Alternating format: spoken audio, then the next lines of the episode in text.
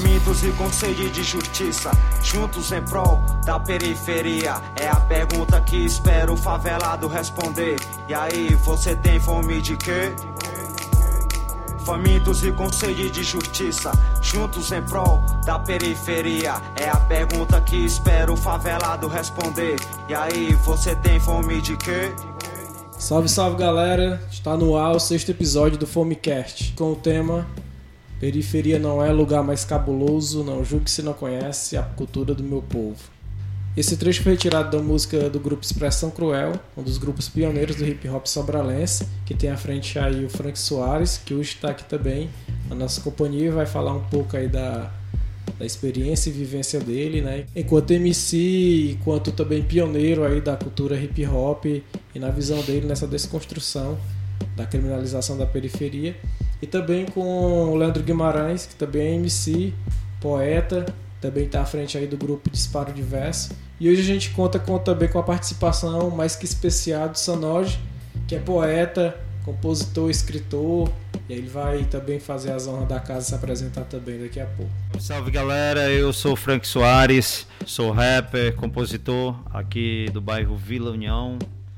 É, e mais uma vez aqui no podcast para falarmos, conversarmos um pouco sobre é, a periferia, o lado bom da periferia, né? Tirar é, os olhares, é, os entendimentos do, la do lado que as pessoas têm como obscura, como é, violenta e a gente está aqui hoje para falar desse lado bom, desse lado agradável que é estar com os amigos, que é poder fazer festa com esses amigos dentro do bairro, fazer trabalhos sociais, muito bom, maravilhoso. E é isso aí.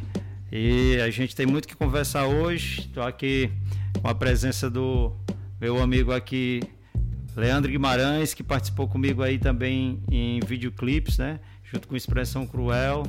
Esse cara aqui que é fera, aqui ao lado do Renan Dias, galera do Movimento Social Fome. O seu Nós está aqui com a gente hoje, né? Convidado especial aí de honra. E é isso aí. Tem muita coisa para conversar hoje. Portanto, para quem ainda não me conhece, eu sou aquele rapaz lá que faz o, a Rádio Web Fome aqui no Estúdio Subversivo, no Movimento Social Fome. É um prazerzão estar de volta aqui no Fomecast, né? E a gente tem muito que conversar hoje. Muito papo vai rolar aqui ainda hoje com a gente aqui, tá bom? Salve, salve periferia! Leandro MC na voz, representante do grupo Disparo Diverso. É, será uma honra é, compartilhar da noite de hoje com esses caras aqui, né? É, ao meu lado aqui, Frank Soares, é, MC Frank, né? Do grupo Expressão Cruel. E também o convidado da noite, né? A convidado mais que especial, Sanoche, né? Esse poeta adjacente da, da cidade, né? Que tá aí representando a nossa cidade em, em toda a quebrada que vai, recitando sua poesia, né? Sua, seu protesto em forma de rima e palavras, né? E estamos aqui para debater, né?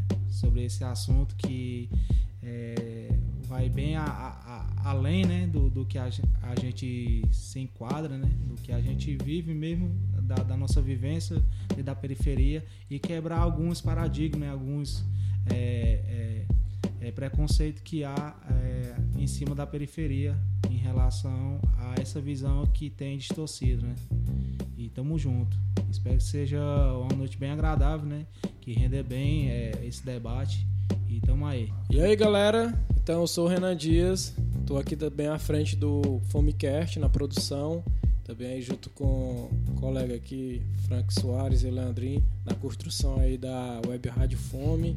E a gente está sempre construindo aí essas pontes, né, essas narrativas aí, comunicação periférica, tentando transformar e fazer esses atos de resistência. E hoje a gente vai bater um papo muito massa com uma pessoa também que é muito especial, que é filho, né, do Frank Soares aqui, Sanoge. Então a gente vai trocar essas ideias a respeito justamente disso, né? Como é que a gente desconstrói essa narrativa criminalizatória sobre a periferia, né? Como é que a gente, a partir do nosso lugar é, de fala e de militância, a gente consegue construir uma comunicação comunitária e periférica que é, vá de encontro justamente com o que a periferia é né, no seu cotidiano, porque a periferia não é o que a grande mídia coloca, né, como é o, o, lugar onde há, a criminal, há, há o crime, né, coloca como lugar onde só tem a violência, como se a periferia, o bairro periférico situado no, desse centro urbano, fosse o local onde é, exclusivamente existe, ex, existe e onde é o local onde se propaga só a violência, né? E a gente que mora dentro da periferia, a gente tem esse nosso olhar completamente é, de desconstrução sobre essa narrativa. E para isso a gente trouxe, trouxe o Sanoj, que é poeta, morador do bairro Vila União, e escritor também, e que tem aí a sua militância artística justamente para desconstruir e construir essa, nova perspectiva, esses novos olhares sobre a periferia. Sonoja, a palavra é com você, fica à vontade e a gente agradece bastante aí a esse momento para a gente trocar essas ideias. Fala galera, meu nome é Sanoge, eu sou poeta da cidade de Sobral, estive aí representando o Ceará no Slam BR 2019, primeiro campeão do Slam CE e venho participar deste, dessa roda de conversa para a gente é, quebrar esse paradigma de, dessa visibilidade que dão sobre a marginalização dos nossos bairros, como se não pudesse ser adentrado por outras pessoas. A gente veio para quebrar esse paradigma e dizer que a nossa a gente tem que sair dessa bolha, desse dessa linha de raciocínio de que o nosso bairro é totalmente marginalizado, que o nosso bairro ainda é, é pertencente aos meados de 2000 e pouco, quando havia, havia muita violência. E a gente não é mais aquele bairro, principalmente eu gosto muito de falar do principalmente do meu bairro, que é a Vila União, que é a, a questão de que houve uma época que houve muitos conflitos e as pessoas ainda têm a mesma viabilidade que como se ainda fosse a mesma coisa e não é. A gente evoluiu muito como pessoa, como recepção. A gente sabe se comportar, a gente a gente é a gente é digno de receber alguém no nosso bairro. A gente tem esse comportamento. E é isso, e a gente vai debater para tentar quebrar esse paradigma e quebrar esse tabu que a gente não é, é só marginalização. A, a nossa marginalização é a nossa voz, a nossa militância é o nosso grito que a gente dá, segundo poeta, segundo é, ativista, segundo militante, todos nós que formamos a sociedade periférica.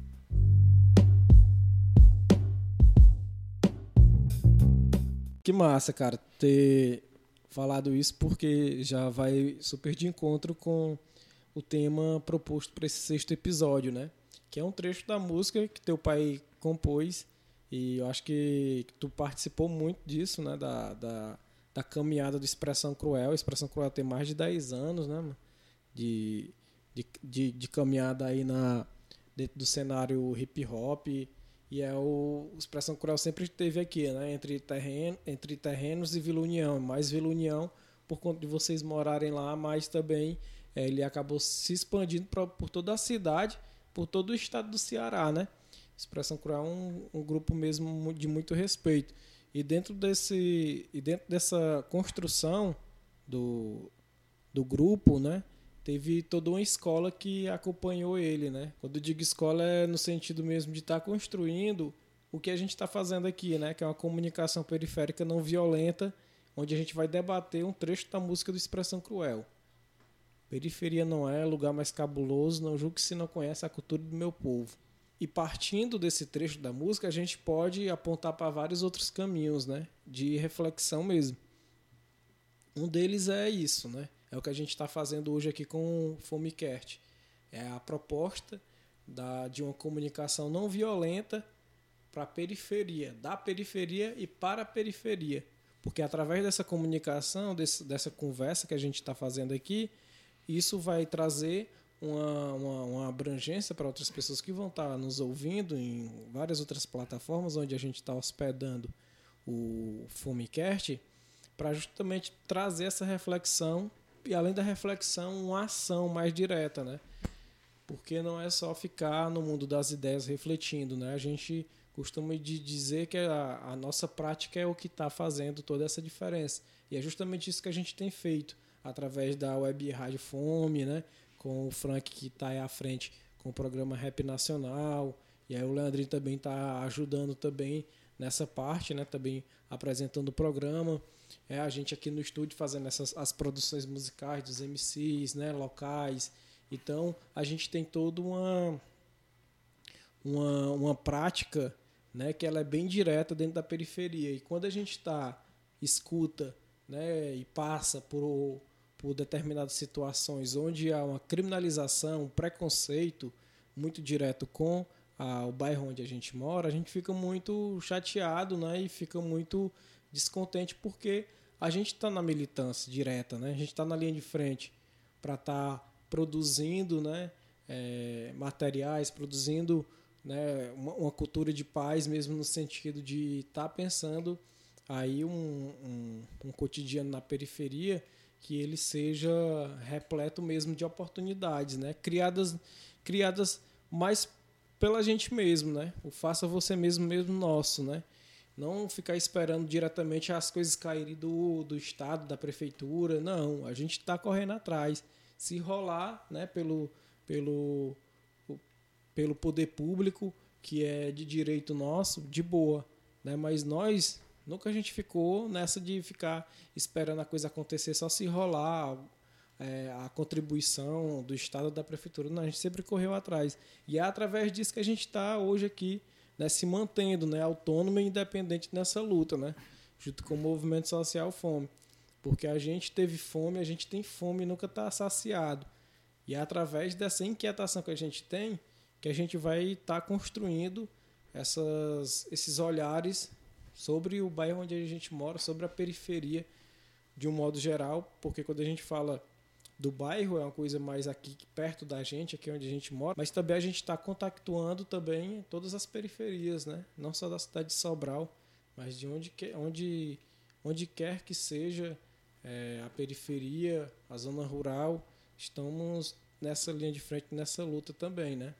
E aí, galera, queria saber de vocês do a partir das experiências que vocês têm, né? Enquanto artistas, enquanto compositores, MCs, né? Enquanto militantes, enquanto comunicadores, né? Também, é, como é que vocês têm é, vivenciado, se já passaram por alguma situação é, preconceituosa sobre né, o local onde vocês moram, sobre a periferia, se na hora de pegar um mototáxi, que é a coisa mais clássica que tem, né? A gente vai pegar um mototáxi lá no arco, para onde é lá para os terrenos. Vixe, vou não, mas tem uma passageira ali e tal. Eu acho que isso quase que 100% de quem mora, mora na, na, na, periferia, isso é uma coisa muito corriqueira, né? Então, acho que é a partir desses exemplos, dessas situações, que a gente não pode naturalizar. A gente não pode naturalizar, porque se a gente naturaliza isso, é, a gente faz piada com isso, a gente está aceitando esse estigma, né? A gente vai estar tá sempre achando que é muito normal. O bairro que é mais violento, o bairro que é mais que passa mais em determinado, em determinado veículo de comunicação, né? Então, eu acho que é a partir do mesmo disso que a gente pode estar tá batendo aí esse papo, né? Trilhando essa nossa conversa. Nós, principalmente do, do Movimento Social Fome, que constrói aqui dentro da periferia vários é, meios de, de intervenções, né? Como já rolou aqui a gente fazer sarais, né? De, de é, mais recente, o nosso carro-chefe, vamos dizer assim, que é a Batalha do TN, que fez grande é, movimentação da, da cena, é, não só do, do hip hop, acredito eu, mas da própria juventude, né? Para enaltecer a potencialidade que há em cada jovem da periferia, né? E assim, a gente nunca esperou realmente o poder público ter essa iniciativa, né? De fazer a mudança dentro do nosso bairro, para quebrar esse paradigma, para quebrar esse preconceito que há que o habitat que a gente vive é violento. Não. A gente vive num, num habitat violento justamente, não, porque a gente é privado, mano. E o que chega pra gente realmente é só o lado podre, mano. É, é só a, a, o crime, é só o braço armado do Estado, né? Que é a, a polícia, que age com truculência dentro do, do bairro periférico, né? Principalmente com a juventude, né? Negra, vale ressaltar isso, né? E realmente a gente nunca deixou de estar de tá combatendo isso, né? Através das nossas ações, né? Juntamente com o Movimento Social Fome. É, e sem a juventude do bairro, dos bairros, né? Vamos dizer assim, que sempre andou em conjunto, terrenos Nova e Vila União. A gente nunca esperou de braço cruzado é, vir o Estado e oferecer algo para que a gente mude a nossa realidade. Não, a gente foi atrás, mano. Dentro disso aí, Landry, se a gente tivesse é, esperando até hoje é, implantar uma biblioteca comunitária dentro do nosso bairro, até hoje, 2021, ainda não teria, mano. Se fosse esperar pelo Estado, se Verdade. fosse esperar é, pela política pública do município, nunca teria, né? O que a gente fez? A gente foi lá, mas construiu. A gente está construindo, né? Aos trancos e barrancos, com todas as dificuldades, nos corres que a gente tem, a gente fez uma primeira biblioteca comunitária situada na periferia de Sobral, aqui nos terrenos novos, na rua Raimundo Alves né, um quarto cedido lá pela minha avó, mas a gente fez lá, nosso acervo está enorme, rico, em livros. E foi tudo construído na, na, na, coletividade. As pessoas doando livros, a gente correndo atrás de se inscrever em editais, né, e ganhando, às vezes sendo recusado, mas o processo é esse mesmo. Mas a gente foi lá e fez, né, e estamos fazendo, né, partindo né, desse princípio autônomo, né? Da gente tá pensando e tá realizando as coisas sem esperar de braço cruzado, é fazendo você mesmo, faça você mesmo. Então, a gente tem fome e a nossa fome é para ontem, né? A gente por isso que a gente corre atrás, mano, porque se a gente não correr atrás, a gente sabe aí que qual é o destino que tá muito certo pra gente, né? O que é que o Estado quer que a gente siga, né? Aí a gente está contrariando as estatísticas, a gente está contrariando todos os planos aí que são normalizantes para nós. Então, a gente está fazendo a diferença e estamos seguindo nessa luta, né? Voltar aqui lá pro, pro preconceito, é, no, no qual eu já passei por, por essas, esse tipo de coisa, né? E né, eu fico pensando porque não é só o cara negão, cara, o cara preto, sabe? Precisa ter uma cor tão escura. Só em saber que você mora é, na periferia, é, você já, já passa por tipo de preconceitos que é, às vezes chega a deixar a gente chateado, né? Até mesmo alterado por conta de não querer estar tá passando pelos momentos de constrangimento, que é o caso até mesmo do preconceito de pessoas do seu próprio bairro, pessoas que é, quando você está numa, numa loja, chega numa loja, numa denominada, numa denominada loja, que você vai fazer alguma compra, é, que tem alguém que mora no seu bairro que lhe conhece, sabe da, da sua trajetória dentro lá e tal. E se alguém fala para um colega que está do lado que trabalha com ele, é, esse cara aí trabalha, é, mora lá na, no bairro que eu moro, o cara ixi e tal. E aí já chega para outro lá e diz assim, aí fica de olho que o cara é da Vila União, tá entendendo? É do bairro lá. Então, são esse tipo de preconceito que eu acho que a gente tem que não aceitar, sabe? Eu, eu já passei por isso em certas lojas de chegar numa loja e o vigilante, aquele cara que faz a segurança da loja, tá todo o tempo atrás de mim, sabe? Me seguindo. E tudo que eu tocava, ele tava lá e olhando por detrás e eu já estava irritado com aquilo, eu olhei para trás e perguntei se ele se ele achava que eu estava ali para roubar, que eu também não tinha dinheiro para comprar, né? Se ele, se ele achava que eu não tinha dinheiro, se eu não tinha capacidade. E ele ficou calado e então é, o que ele achava que eu estava ali só para talvez ali enrolando ali para roubar ou fazer algum tipo de, de delito ali dentro da loja, pela minha cor, né? Pelo fato de, de eu ser um cara que talvez caracterizasse um cara ali da periferia, né? e tal. E a gente sente muito isso nas lojas que a gente entra no centro da cidade. É, voltando aí do, do, dos mototaxistas, já é, uma, é algo muito constrangedor quando você sobe na garupa de um mototaxista ali, na moto dele, que quando ele pergunta, você vai para onde? Para Vila União. E, ixi, cara, é, da mesma forma que o Renan falou, eu tô apressado, porque, cara, e para que tu não falou logo, meu irmão? Quer dizer, você sai de cima daquela moto, você não. Não sabe nem onde, para onde é que você vai, né? Aí é tão constrangedor, tão vergonhoso. Você procura um buraco É, pra se procura um buraco né? para se esconder, Só porque que as tá pessoas falando, que né, estão ao Frank? seu redor estão vendo. Às vezes esses mototáxis é, também são residentes de, de bairros assim, né? Periféricos. E eles mesmos têm esse preconceito com. Exatamente, não tem diferença nenhuma de um bairro para o outro. É, a forma que um, um bairro vive o dia a dia, todos os bairros de uma periferia da cidade são as mesmas formas, as pessoas agem do mesmo jeito, tem o lado de curtição, aquele que faz o aniversário convida os amigos, aquele que faz a, a- bebedeira convida os amigos. Então, é, foi através de- dessa, dessa visão que eu tive de o bairro ter o seu lado violento, certo? Todos os bairros têm o, lado, o seu lado violento, têm suas rivalidades. E eu ouvia muito se falar dentro de, de letras, até eu mesmo já cheguei a fazer letras de rap falando sobre a violência, mas aí eu tive, eu tinha uma visão que era muito diferenciada do, de só da violência. Eu acabei fazendo a música Periferia não é um lugar mais cabuloso, não julgue se não conhece a cultura do meu povo, porque eu vi pessoas que faziam chapéu dentro do bairro, pessoas que faziam aniversário e faziam aquela festa, eu achava maravilhoso, muito bonito. É, as passagens de ano, né?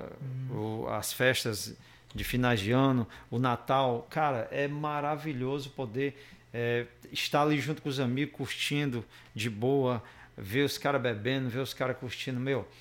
Isso é assim, eu fui pegando todas essas coisas e fui colocando nessa música. O preconceito do cara que cantava rap, certo?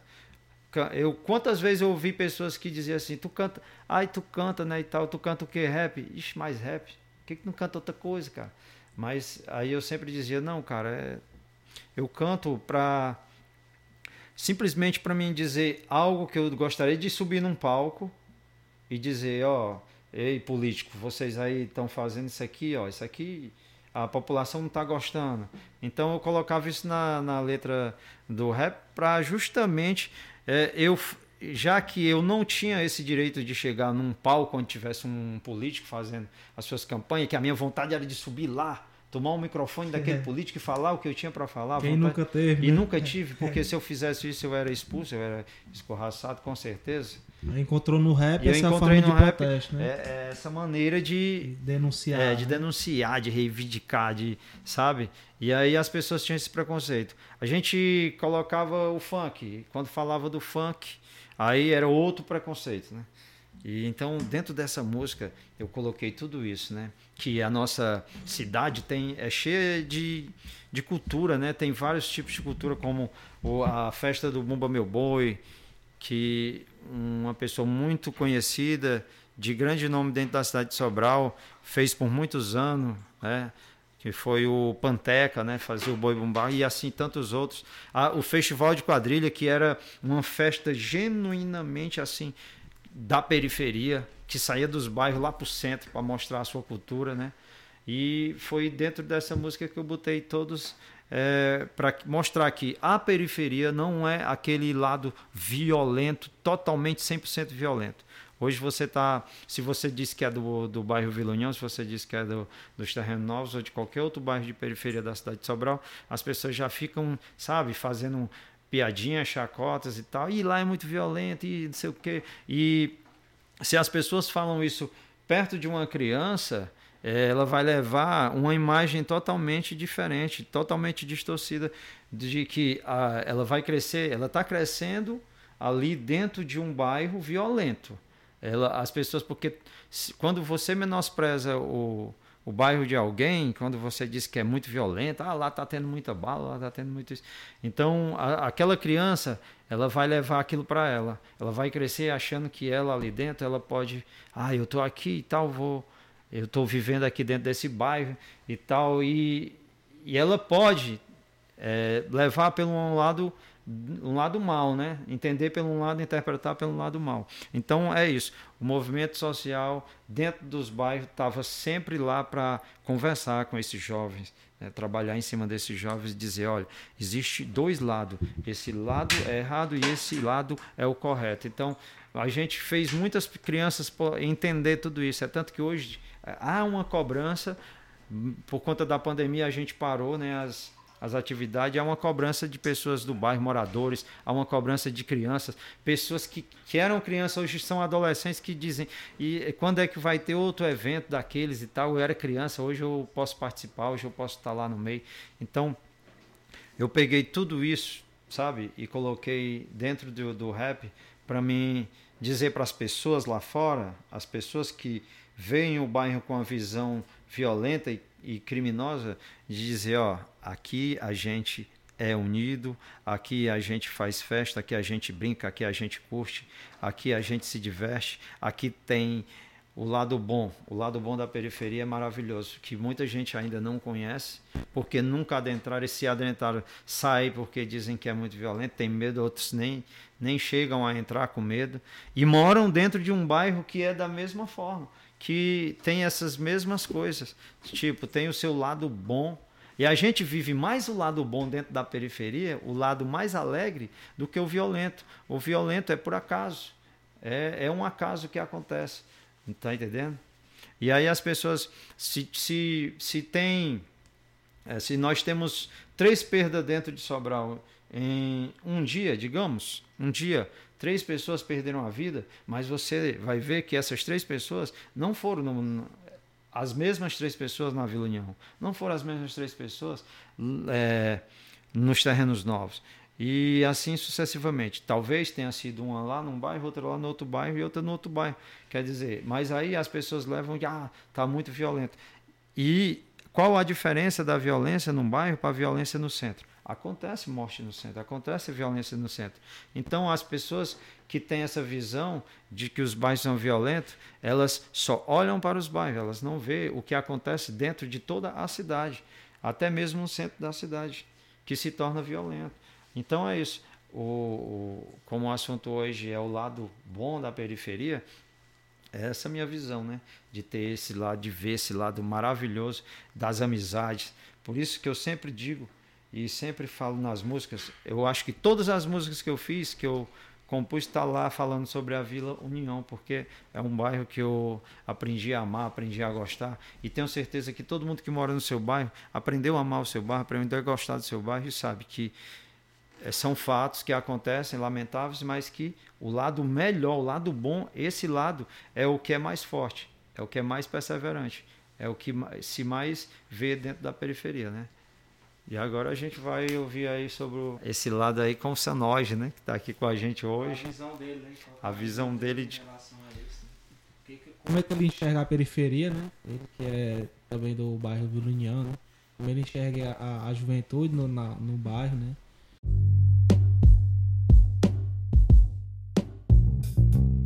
Pronto, é isso, mano. Agora a gente vai ouvir aí um pouco aí do Sanoge. É, ele que é poeta também, é artista, né? Também cria esses, cria os conteúdos, né? cria também aí a sua, a sua prática cotidiana para apresentar o bairro, a periferia, com esse olhar mesmo não cabuloso, né? E de não julgamento. É a periferia que, que tem é, é, mostrado e apresentado né, muitos artistas né, muitos trabalhadores, trabalhadoras, e que não é. e que infelizmente não é né, publicizado nos grandes meios de comunicação. Né? Acho que é partindo disso, Sanoge, que a gente é, te convida aí para trocar essa ideia mais diretamente aí sobre, sobre esse tema né, da periferia não ser esse lugar cabuloso, né? E como é que tu tem é, tratado isso nos espaços onde tem frequentado, na tua própria é, construção do, dos teus versos, né, no processo criativo das tuas poesias. E aí fica à vontade aí para bater esse papo né, com a gente e também falar um pouco de como, como tem sido, como foi para tu é, crescer no espaço onde tu via teu pai juntando com os amigos dele e com a galera que participou do Expressão Cruel, como é que foi isso pra ti? Se isso que o teu pai fez com o grupo Expressão Cruel, nas composições deles, nas apresentações que ele fez, é, se isso teve alguma influência no processo criativo enquanto poeta e escritor. e que hoje tu tem feito aí uma, um bom trabalho nesse sentido, da, na, tanto da literatura mesmo, como também é, da militância social.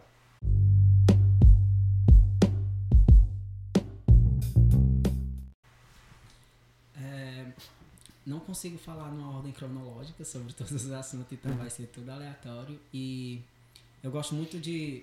Tudo que vocês estavam falando é sempre vai na minha cabeça. O golpe de Estado. O golpe, eu sempre gosto de falar do golpe de Estado. A gente que a gente que é pobre, a gente já só, a gente já nasce com esse primeiro passo que é o golpe de Estado. Você é pobre, parece que você carrega isso na sua testa. Você pode ir em qualquer lugar desse mundo. Você chegou, a pessoa já olha, já lhe discrimina, como se lhe conhecesse, sabesse que você é pobre. Porque e onde e as pessoas podem até se perguntar, ah, tá dizendo que é, meio que, vamos dizer que eu tô criando uma aparência para o pobre. Não, né? um estereótipo. Não estou. É porque, tipo, você realmente carrega as suas mazelas, as suas dores nas suas vestes. Porque você quer se vestir para você se sentir bem. E você, vestindo para se sentir bem, você vai se vestir perifericamente. Porque a periferia é a nossa identidade. A, a periferia que a gente vive, porque a periferia não é só um lugar, a periferia é, já se tornou um estilo de vida, vai além de um lugar, vai além de um bairro. É, o nosso estilo de vida, é a nossa rotina, o nosso cotidiano, são os nossos amigos, são é, a, a tiazinha que não quer sair do lado de fora e pede para você ir comprar uma coisa para ela ali no, na bodeguinha. Isso tudo é periferia. A gente sabe o que é viver periferia.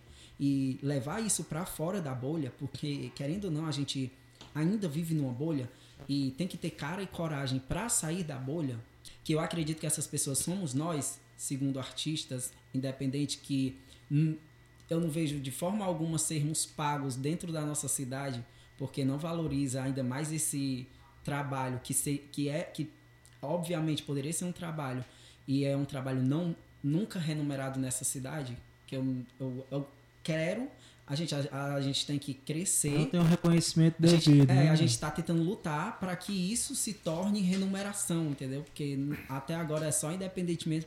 E eu acho que é mais é pela liberdade de falar e para levar a vivência dos que não podem falar, porque tipo tem muita gente que não tem o, o dom da comunicação. E o dom da comunicação, eu sempre disse que é, o dom da comunicação é o maior dom que o pobre pode ter que o pobre periférico pode ter. Porque se você souber usar a sua comunicação, você vai ser ouvido e vão ter que calar a boca e respeitar o seu espaço de fala.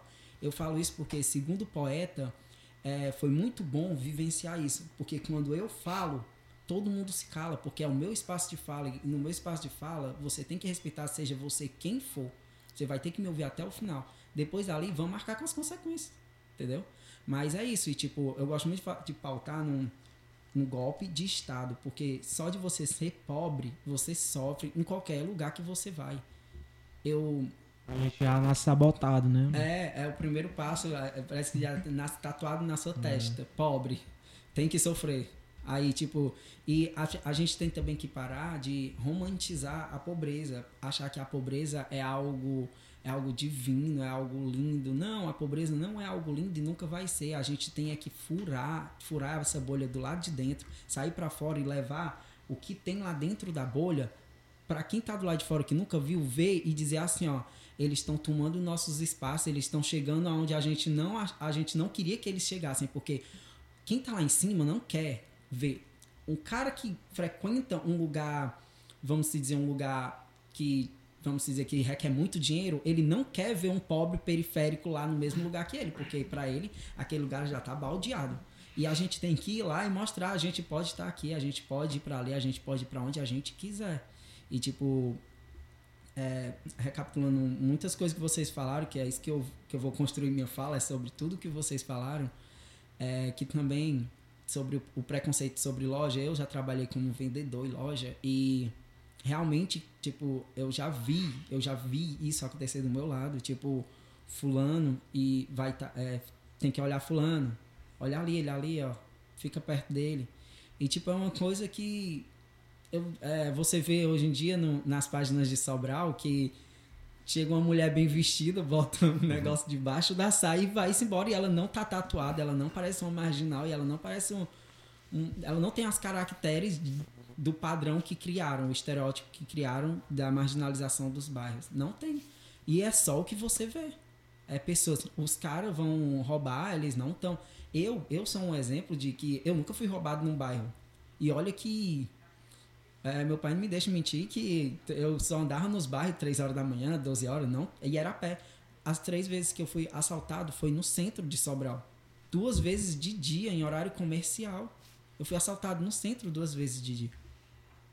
E, tipo, falando sobre a cor, é muito triste porque, infelizmente, também a gente vive num sistema que as pessoas elas estão vivendo, como eu disse, né, o golpe de Estado, aí as pessoas estão vivendo uma guerra que não é nossa.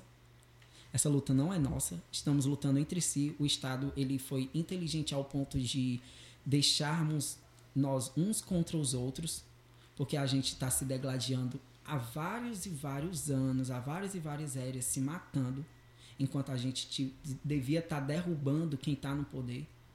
E eu sou aquele militante que é aquela coisa chata mesmo, que ah, é que nem Jonga, é, você acha certo fogo nos, raci nos racistas? Sim, eu acho.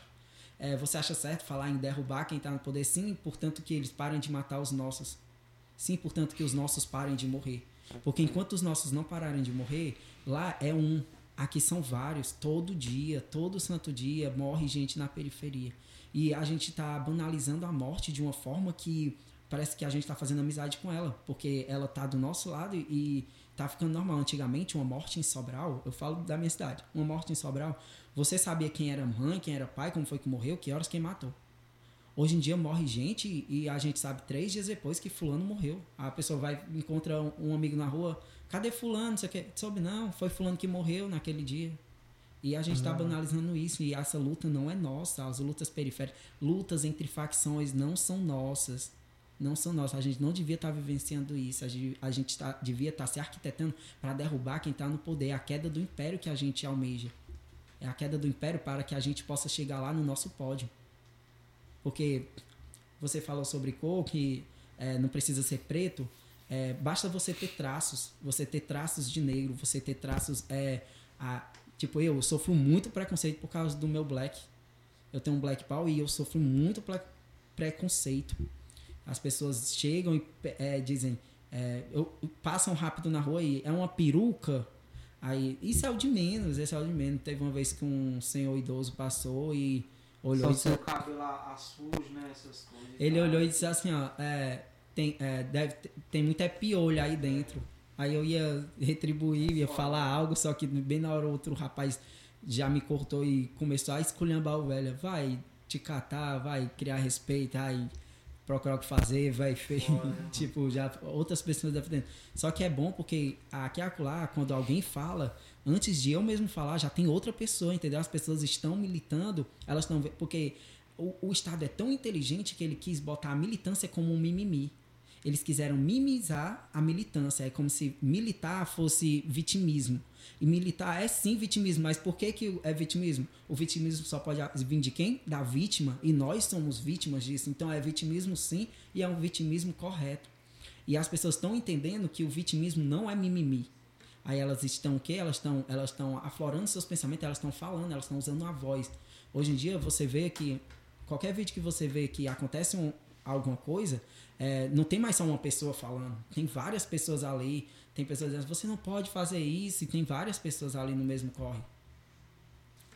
E segundo o poeta, sim, é, respondendo a pergunta, a dúvida do Renan, sim, é, eu acredito muito, muito mesmo, tenho plena certeza disso, que crescer escutando rap é o que me fez ser quem eu sou hoje. Porque eu cresci escutando rap, porque é impossível crescer, não crescer escutando rap enquanto só tocava rap na sua casa. Que o meu pai só escutava Nossa, rap. Se fosse surdo, né? Tinha que ser surdo pra isso. Aí eles... Mesmo assim ainda ia sentir, né? É. As frequências, né? Sim, e tipo, é. a, a, gente cresceu escutando rap e isso teve um, um, tipo, um impacto muito grande pro meu crescimento, seja pro meu amadurecimento, pro meu crescimento mental. E isso me ajudou muito. E tipo, eu sempre procurava o que é que eu sou perante a sociedade. Porque acho muito burrice a pessoa dizer que não vive política, que não vive sociedade, sendo que a política é viver e viver é sociedade. Isso tudo é tudo interligado. E, e para isso você tem que morrer para parar de viver tudo isso. E tipo, quem sou eu perante a sociedade? E demorou muito para mim olhar para um lugar e dizer assim, aquele é o meu lugar, aquilo sou eu, que foi ser poeta. Tipo, ser poeta para mim é quem o Sanoji é. É meio até é, é, até meio engraçado o fato de eu ter ido pro Slam BR, porque eu fui pro Slam BR, mas eu nunca ganhei uma edição de Slam normal. Me cederam uma vaga do Slam pra final do Slam, de um Slam. Nunca ganhei uma edição, mas me cederam uma vaga, eu fui lá, ganhei a final do Slam. Ganhei o Slam CE e fui pro Slam BR e é meio engraçado isso. A final do Slam BR é em São Paulo, é? É isso, lá em São Paulo, aconteceu em Pinheiros. Ah, ei, Leandrinho, já foi campeão, né? De alguma edição do Slam? Foi, acho que, se não me engano, foi da segunda ou foi da terceira edição do Slam da Quintura. Ah, pode crer. Pois é, eu não tenho esse título ainda do Slam. Uma edição de Slam, não tenho isso. E que é Chegou chegando o Sanó. É como ele falou, ele demorou, né, pra se reconhecer, pra é, é, ver o que é que motivava ele, né? E ele encontrou na poesia, mano, na- nas palavras dele. E eu acho que foi até foi algo que surgiu da gente, né, Renan? Foi depois daquele vídeo que, que, que ele postou, né? Falando sobre a periferia e tal. E logo em seguida o, o, o vídeo do Frank, né? Cantando a música, e vi- surgiu a ideia de, do tema do podcast. Podcast, Foi é. esses dois Aham. esses dois pontos, né, que eu tava lembrando agora, porque ele tinha lançado um vídeo falando da, é, recitando a poesia dele, que falava um pouco da, do preconceito que existia dentro da periferia, né, do olhar que tinha dentro da periferia, né, da criminalização, e logo em seguida o, o do Frank, né, mandando o som dele e tal, e realmente foi, assim, Foi, e, teve, e também eu vi que na, na, na semana tu tinha colocado nessa, nós também na, no teu no perfil no Instagram, não foi? Algum, no, no, no history Sobre. sobre a periferia, tu até colocou. Ah, sim, isso, sim, sim, foi? que a luta não era nossa.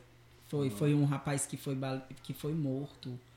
Eu acho que foi um rapaz que foi morto e eu falei que essa. Não, o, o- os Não, meninos mano. da, do campo, que o menino foi alvejado de bala nas Não. costas, foi isso não? Foi na semana passada, colocou assim que na periferia a gente não tem só a violência. Ah, eu sei, eu fiz um texto, verdade, eu fiz aí um colocou texto. lá. Até a, Sim. a Lana. Sim, a Lana, que, é, fo- que é fotógrafa, né, sim, então. lembro, verdade. Colocou algumas, algumas É, que eu falei sobre né? a gente, que eu ah, essa, era até sobre isso, eu tava tentando re- recapitular na minha mente, mas só pra não perder aqui, que o Leandrinho falou que eu demorei, eu que eu cheguei que é, coisa é, quebrando a porta, né? Cheguei chegando. É porque tipo, é, o impacto foi tão grande que uma das minhas poesias mais concretas que existe foi a primeira e eu fiz ela na noite da Batalha do TN que veio o M. Charles, Davi, Isel. Naquela noite, eu foi o meu primeiro contato com Vocês poesia. foram lá pro Barnabé, lá. Aquela Passaram noite, a noite, faltou eu, eu não energia. sabia o que era poesia. Eu, lembro, o? Sanoj, não sabia o que era poesia. Nunca tinha ouvido poesia na minha vida. Aí as meninas vem, vieram, nunca me esqueço, Dávila e a Yara. Aí a Dávila recitou é, uma. Eu queria falar sobre o que eu sinto, penso, escuto e acredito. Eu acredito no universo e também Jesus Cristo. Tipo, essa poesia Foi, bem foi. mais sentimental. E a menina veio com aquela poesia e eu me identifiquei muito. A Yara, que é o século XXI, Sim, sim. do Que foi bem. No, no Facebook. Wagner ela- Jesus. No Facebook ela bombou, não foi? Nessa Foi, época. é, é, ela é a poesia mais famosa que tem no Brasil, que é do Wagner Jesus. Inclusive, ele já me mandou um, um videozinho lá no direct. Pode crer. Aí, tipo, com a, com a poesia dele, foi que eu disse assim: eu tenho que escrever. E quando eu escrevi a, a minha primeira poesia, que é o meu primeiro vídeo que tá no, no meu Instagram, é, tipo, todo mundo fala que aquela poesia é muito concreta, mas também é porque, é como tu diz, demorou, mas era tudo que tava entalado, entendeu? E eu falo muito sobre isso, sobre o lugar da periferia, sobre a gente, sobre as nossas vivências. Tipo, é, foi muito impactante aquilo pra mim e foi muito é, eu me aliviei muito de me encontrar em algum espaço e ser logo esse que é justamente o que tem que ter voz, que tem que falar, o que você pode apontar o que você quiser diretamente para onde você quiser. É tanto que quando eu recito na, principalmente tem uma coisa que que o meu pai faz, é, falava que ele às vezes ele ficava meio assim que ele dizia assim eu não vou eu não vou cantar no centro eu não vou cantar pro pessoal do centro. Só que tipo é, eu concordava muito com isso, isso com ele até quando eu compartilhava com meus amigos que eu dizia que ele não gostava de cantar no centro eu concordava. Só que tipo depois de um tempo é, meu minha mente mudou sobre isso porque é, eu pensei assim é, se eu cantar a nossa realidade só pra nós aquilo vai continuar dentro da bolha Entendeu? E foi quando eu me vi recitando lá, tipo, tava a polícia na praça de Cuba. Na praça de Cuba não, na praça do FB.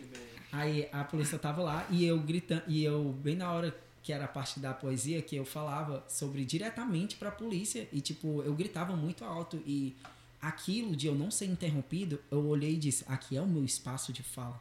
Aqui é onde eu vou falar.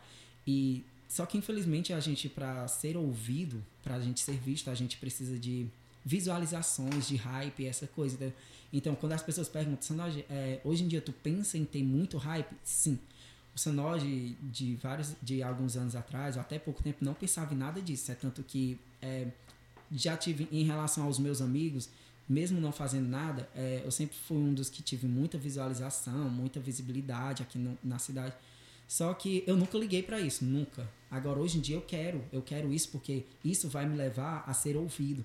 Isso vai me levar a adentrar a mente de alguém, a conseguir conversar com alguém indiretamente. Ou até inspirar, né, mano? Sim. Ah, é, pessoa que ali não, é, ainda se não reencontrou, né? Como teve um. Não se, não se colocou perante a sociedade.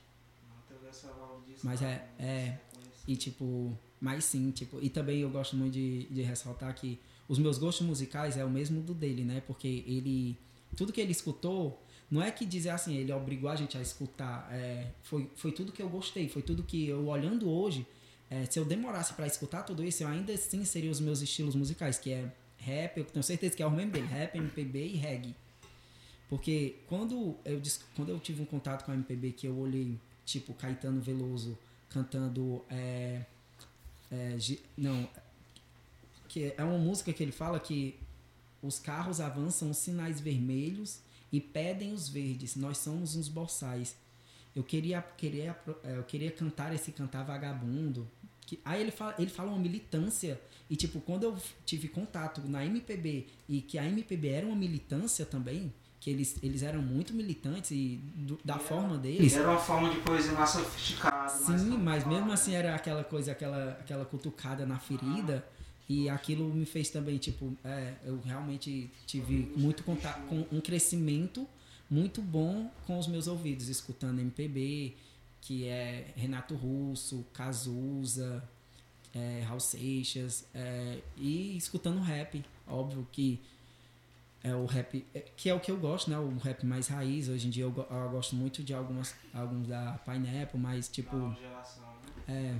É. Só que tem coisas da nova geração que não me adentram aos meus ouvidos. Ele, ele trabalhava com meu pai no mercado, ele trazia, né? O, o CD pirata que vendia lá em cima, né? Aí trazia 509 Racionais, aí eu comecei a gostar de ouvir rap por causa dele. Tem até uma poesia que eu falo isso, né? Que eu, que eu relato, né? Eu cito que a, a a paixão pelo rap foi através do meu irmão mais velho, né? E também eu vi, não, também eu não fico só no rap, né? Eu, também gosto de ouvir outros, outros gêneros. E até brega mesmo por conta do meu pai, né? Eu lembro da infância, tá? Quando meu pai ouviu o brega, né? Paulo Sérgio, é, é, Evaldo Braga, esses caras. São muito músicas que retratam é, realidades vividas no E é o nosso cotidiano, né, mano? Nosso cotidiano é esse. E é, sabe, é, sabe o que eu acho engraçado? Sabe o que eu acho engraçado? É que um tempo desses, até mesmo tempo que a gente estava afastado, eu, eu me peguei cantando uma música dele, né? E eu conversei até com o Gabriel que você pega a música dele de 2010 é parece atual, que não mudou nada. É atual, é. O rap ele é muito atual. O rap é. ele é uma profecia vivenciada no, no nosso dia a dia. Se você pegar uma lei do Racionais de 30 anos atrás, que o Racionais já tem 30 anos de carreira, mano. É a mesma coisa que a gente ainda tá. Então isso tá, é isso é infelizmente é uma dádiva para os Racionais, né? Porque eles não saem dizendo, mas isso é infelizmente porque a gente já devia ultrapassar esse som né? Ultrapassar esse som e, e contar, olha, era desse jeito. Não, ainda é do mesmo. E era isso que a gente tava conversando um dia desse, né? Na, na, na web rádio, né, Ledrin? Que a gente tava, tava falando do, do, do poder atemporal das letras de rap, né? Do Eduardo Facção Central, do Racionais, dessa galera que passaram e passam ainda né? Passaram um, um, um, período, né, bem do início muito, muito, muito, muito é, pesado mesmo, né? Para tá, para hoje a gente tá falando deles aqui, né? Então a gente deve muito a essa galera que, que veio aí atrás de como a poesia ela é atemporal nesse sentido, de você escutar hoje, de você é, contextualizar dentro, da, dentro das problemáticas que a gente está enfrentando hoje, né, na, na, contemporaneidade. E as músicas do, que o Frank faz, que as poesias, as poesias do Leandrinho, é justamente isso. A gente escuta e, e vê e se vê tanto dentro da, daquela daquela composição, como também tratando delas no sentido mesmo de, de relacionar ela com, com o cotidiano de agora, né? E aí o Landry falou uma coisa sobre os discos e CDs e tal, que era que a gente comprava e adquiria na, nas banquinhas pirata, né, e tal, de alguns anos atrás. E aí teve um cara, mano, que teve uma ideia genial, mano. Ele teve uma ideia genial, cara. Que ele fez o quê? Ele pegou, mano, o grupo, o grupo no início da carreira, o cara grava, gravou as músicas. E aí o que é que ele fez? Várias cópias. O cara fez várias cópias, mano. Várias cópias foi distribuindo pra galera. E aí a galera foi buscando e foi buscando e redistribuindo, copiando, isso foi divulgando o trabalho dele, né? Que é do Frank aí, de expressão cruel. E isso ele fala com mais propriedade, né? Porque ele vivenciou isso e fez meio que, mesmo que foi acidental, mas gerou uma, uma ideia genial, uma ideia genial mano. Cheguei a levar pra escola o CD dele.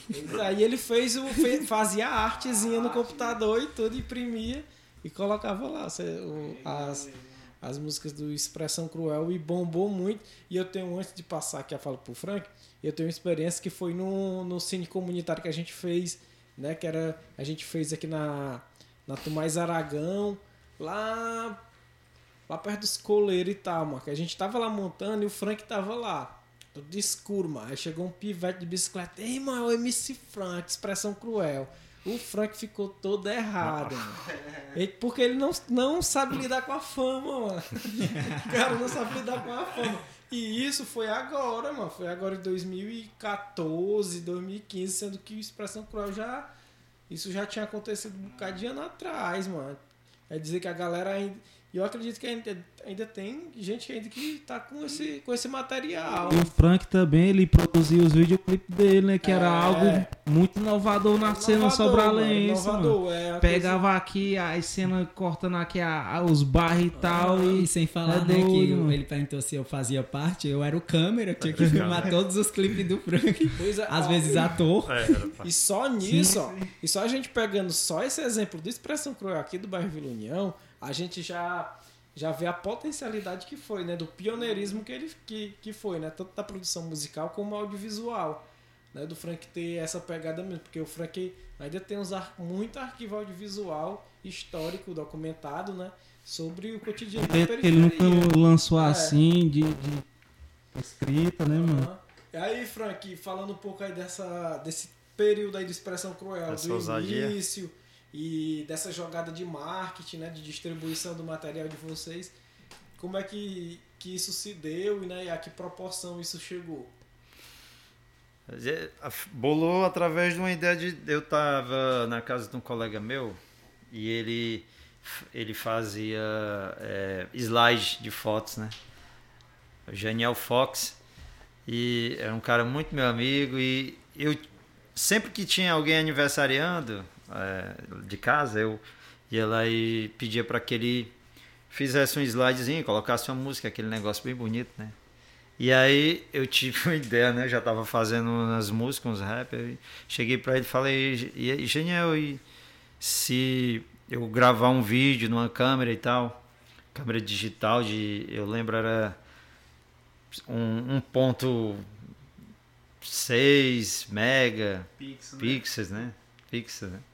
Era tinha a maior que eu já vi foi de 5 aí aí foi aumentando né os pixels da, das câmeras. Mas os primeiros vídeos que eu bolei aí eu levei para ele e disse assim cara eu nunca trabalhei com isso aqui não mas a gente tenta aí vamos ver. Eu só trabalho com foto só coloco uma... aí eu, ele vai lá grava lá. Passei um domingo todinho todinho. Tava estressado cansado, parece que eu tinha passado o dia trabalhando mesmo, no, no, no pesado. Aí quando foi no fim, já lá para as 5 horas, 6 horas, eu cheguei lá, cara, gravei tudo. Aí ele, cara, tá muito pedaceiro aqui, eu vou ver aqui. Tu vai para casa e na semana, eu, quando eu chegar do trabalho, eu vou tentando aqui montar aqui. Aí fiquei esperando ansioso e que eu até então não acreditaria que ele conseguiria fazer com vídeo, né? Só com fotos. Aí eu peguei e fiquei com aquela ansiedade esperando. Foi quando ele me ligou e disse assim: Frank, vai dar certo o negócio lá. Eu nunca tinha feito, mas eu tô aqui editando, baixei um programa aqui e, e tá dando certo. Então tu fica aí esperando que logo, logo quando eu terminar, eu, eu falo para ti. Aí eu, tá bom, tá. Quando isso passou alguns meses, demorou muito mesmo. E aquela ansiedade, só que ele ligou para mim e disse assim, vem aqui ver. Eu fui lá, vi, cara, até eu, até eu que não, eu não acreditava no que eu estava vendo. Porque para começar a fazer estes vídeos, eu peguei, já tinha música gravada, tinha gravado no estúdio com o DJ Newton, e eu tinha essa música. que foi que eu fiz? Peguei uma câmera e fiquei lá ouvindo a, a, a música, cantando em cima da música e, e pegando a imagem. E aí, depois eu peguei a música, coloquei numa caixinha e fui pelejando até bater com a imagem que estava na câmera. Sincronizar. É, sincronizar. Aí quando eu vi que deu certo, foi aí então que eu tive a ideia de levar até ele. E eu não acreditava. Quando eu vi aquilo, cara, que ele estava produzido, aquele videoclipe, cara, eu fiquei é, assim, me sentindo um cara. Sei não, cara. Eu era como se eu não tivesse ali, sabe? Eu eu não acreditava naquilo ali. Uma coisa é você fazer o vídeo a seco ali, sem produção, sem nada, depois você vê ele produzido. Então aí a gente começou, aí ele mandou fazer mais, né? Ele também gostou de editar, então só editava foto. trabalhava numa, numa loja de fotos e só com restauração, essas coisas. E ele gostou de editar e disse, cara, faz mais. E aí eu fui, fui fazendo músicas e gravando no estúdio, J. Newton, do DJ Newton gravando também com o colega meu, Rondinelis, né? Aí, e fui fazendo videoclipe, fazendo pedacinho, e fazia, tirava uma roupa. Eu, eu, eu sempre assisti os, os videoclipes, né? E eu dizia, como que esse cara tá cantando? Se uma hora ele tá com uma roupa, uma hora ele tá com outra. Aí eu fui trocando, cada pedaço de música, aí eu fui é, vendo que dava para mim fazer o videoclipe todo inteiro com a música, depois cantar ele inteiro com outra música, e umas três vezes com as três é, tipo, com a roupa diferente, né? E depois fazer os cortes e ele ia emendando. Pronto, isso aqui foi ficando prático pra gente. Aí eu tive a ideia, a gente, ele disse, cara, eu, a gente vai fazer um CD, só teu. Aí o cara, não acredito. Porque o cara tava fazendo tudo de graça, né? Eu, não tava, eu só tava tendo trabalho de fazer música e gravar videoclipe. Inclusive o, o, Sanoge era o meu cinegrafista, né? o cameraman. Ele era o cinegrafista, ele que filmava. Até fizemos vídeo junto, Paz e Fé, é só eu e ele, né, que tá na, nas filmagens. Fiz, fiz um, uns vídeos com ele, ele era o ator. Né? Morrendo. ele morrendo, né? Então, aí, gente, aí eu, quando eu tava com esse DVD que ele fez para mim, todinho, juntou todos os vídeos, Aí ele disse assim: tá aí o, o vídeo, agora tu faz umas cópias e vai distribuindo teus amigos. Eu disse: é isso que eu quero fazer. Aí tinha uns amigos que vendiam CD pirata e tal uhum. no, no, mercado. Era o auge do, do CD pirata. não imaginava a proporção que ia tomar. Não, né? aí eu. Tudo bem, eu peguei o, o, CD e o colega me disse assim: cara, me dá um CD dos teus. Eu vou fazer. Eu posso fazer umas cópias? Eu, pode, pode, é só para divulgar. Quanto é que tu quer? Eu, não. Vai divulgando aí, meu trabalho aí. Eu achei que não ia tomar uma proporção tão. Né? Aí quando ele pegou a. que ele chamava matriz, vou matriz. pegar essa matriz vou fazer. Ele fez 100. Aí logo ele veio com a. com a. a dizendo para mim que. Ah, aquelas 100 já foram, eu vendi tudo. Quando as pessoas descobriram que era um, um cara que dava rap, que o grupo era de Sobral, né, evaporou. Aí ele veio cara, eu vou fazer mais 100. Eu vai fazendo tanto que tu quiser. Eu sei que esse cara fez um monte de cópia. ganhou mesmo dinheiro. Ele ganhou muito dinheiro com isso. Perguntou, mas ele foi um cara legal, perguntou ainda se eu queria alguma coisa. Eu, não, pode divulgar. O dinheiro é teu. Aí ele, quando foi um dia, ele veio atrás de mim dizendo assim, cara, tu não tem outra matriz, não? Eu, como assim? Ele? Cara, eu vendi até a matriz que eu tava com ela. Aí eu, caramba, foi mesmo, cara. Eu não acreditava, não. Eu sei que um colega meu que chamava Giovanni, que vendia, saía pelas casas, tanto ele fazia como ele vendia. E aí, de repente, eu comecei a andar na, no meu bairro, né? andar na quebrada. tocando Chegava lá, né? mãe de família, eu ficava encabulado com aquilo, eu ficava. Chegava as mães de família e disse assim: Você é o Frank, né? Eu sou. Você que canta rap? É, eu arranho pela aí. Ela disse assim: O meu filho adora. É direto lá em casa, 24 horas seu CD tocando. CD, ela é que eu comprei lá no mercado. E o CD tá tempo de furar lá. E eu, eu tá, tô achando bom porque ele tá querendo cantar também, tá, tá fica em casa direto com os amigos, chama os amigos dele, bota lá o DVD na- no, no aparelho de DVD e de repente tá a casa lotada de gente assistindo, tá entendendo? Aí isso fez com que eu fosse fazendo mais, né? Me inspirando mais, tendo a, a vontade de fazer mais rap. E eu fui fazendo. E as pessoas me cobrando. Cadê? Tem música nova? Quando é que vai ter outra? Às vezes eu nem tava mais- muito afim de fazer, mas já que eu ia fazer. E Isso começou através de uma brincadeira, né? E naquela época, vale ressaltar, né, Frank, que não tinha a, a força da, da internet. né? Não, Era não tudo tinha. Mesmo Era eu, na acho marra que mesmo. eu, eu acho que o choque de realidade era quando tinha os eventos no bairro ou em qualquer lugar que era assim, tinha várias apresentações. Aí quando o Frank subia no palco, o palco lotava. O Frank saía, acabou, ninguém ficava na frente do palco. Podia cantar quem fosse, dançar. Não principal, ficava, ele era a né? atração principal. Eu, eu não, não, não. Assim, eu nunca, como eu sempre falei, eu nunca Até busquei porque, fama. Né? Frank, até porque tu sempre é, gostou de, de colocar os moleques, né, teus filhos pra cantar e a galera também É. se entusiasma pra, pra ver os moleques cantando e se encabulava com, com, com o Jonathan, né? Tentei muito com aquele rapaz ali. Aí, Tentei muito, não dá, convidei não encaixa no beat. É, e ele não, ele mesmo não, não queria, mas quando eu vi ele fazendo pela primeira vez é, poesia, o, o- o primeiro Uhum. vídeo dele, incrível como veio na minha cabeça, não só ele fazendo a poesia, mas para mim eu via ele cantando rap, né? Porque a poesia é muito rap, né? Muito, Uhum. É, mano. é, é algo assim que parece que você Tá tá, na cantando. sigla, não né? tem um ritmo e é, poesia. É o não rap, tem um né? beat, É né? o rap É. sem batida. É, um Não rap sem, batida. sem o beat, um rap sem. Ei, às Sem vezes eu instrumental. pego viagem, né? Eu venho nos caminhos, aí eu tento, eu tento cantar as minhas poesias, né? Isso, e dá Só certo. consegui cantar duas poesias já minha. É, tipo, eu fico tentando cantar. Aí Uhum. eu- só que eu tenho um problema muito sério que se chama eu e o beat. A gente é intrigado, eu não encaixo nele. E tem outra coisa, Leandrinho. Além da galera é, ficar. ficar mais. é, ter chegado mais no Expressão Cruel através nos shows, né? Nas apresentações, por conta do, de ver a galera dos, do- dos filhos do Frank, o Jonathan Uhum. e tal, os meninos da Vila União. Tem outra pegada que o Frank fez involuntário que faz com que. fez com que a galera se aproximasse virasse o fã mesmo de Expressão Cruel. Que é a galera se ver no vídeo. Porque tava passando dentro do bairro delas. Sim, sim. Aí a galera se liga, ei, lance mãe, lá né, perto da barragem lá, mano, tal.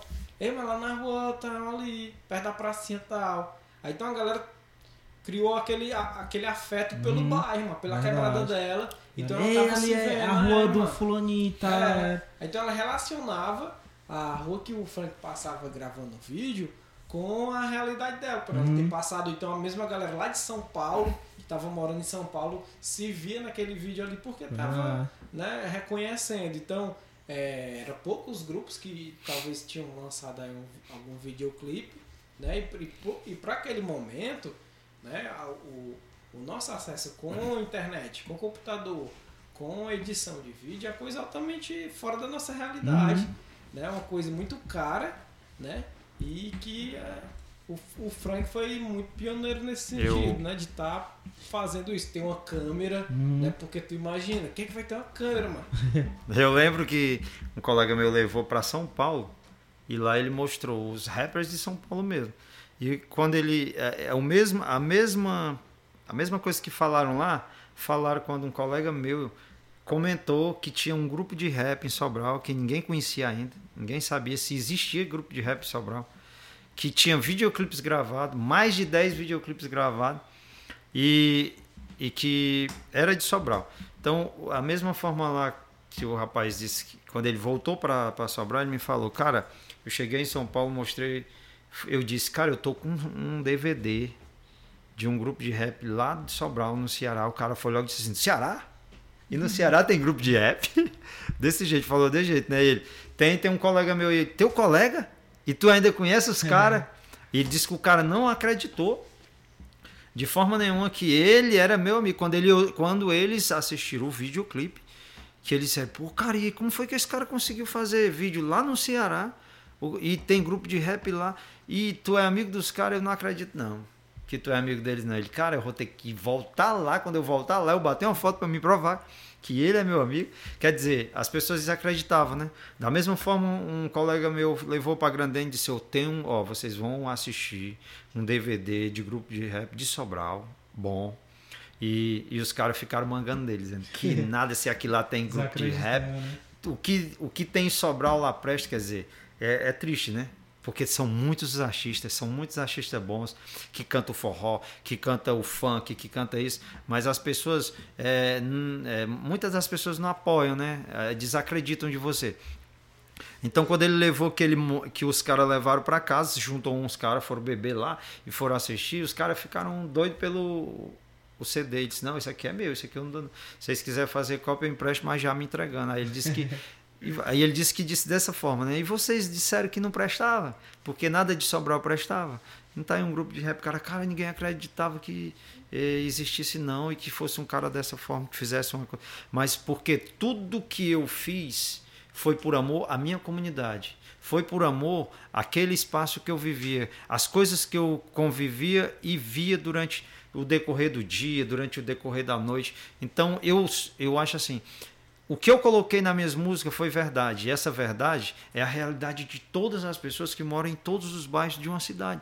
Todos os bairros passam pelos mesmos sofrimentos, pelos mesmos preconceitos. Uhum. Então coloquei tudo isso. Então eu coloquei mais foi amor ali naquelas músicas, né? Mais realidade. se identificava, né? E por isso Exatamente. que unificando a fala do Renan com a minha, quando eu digo que quando o Renan diz que as pessoas se identificam no vídeo porque vê a quebrada delas ali no vídeo, e unificando com a fala que eu digo que, infelizmente, para sermos vistos, precisamos de hype hoje em dia, que no, uhum. que no caso é a internet que a gente hoje em dia tem. Se antes, naquela época, né, ele fez esse fuzuê todo em Sobral. Sem, sem a força que a internet cara virou hoje, né, famoso né? em Sobral. E ele não tinha, a gente não tinha acesso à internet. E eu digo isso hoje, entendeu?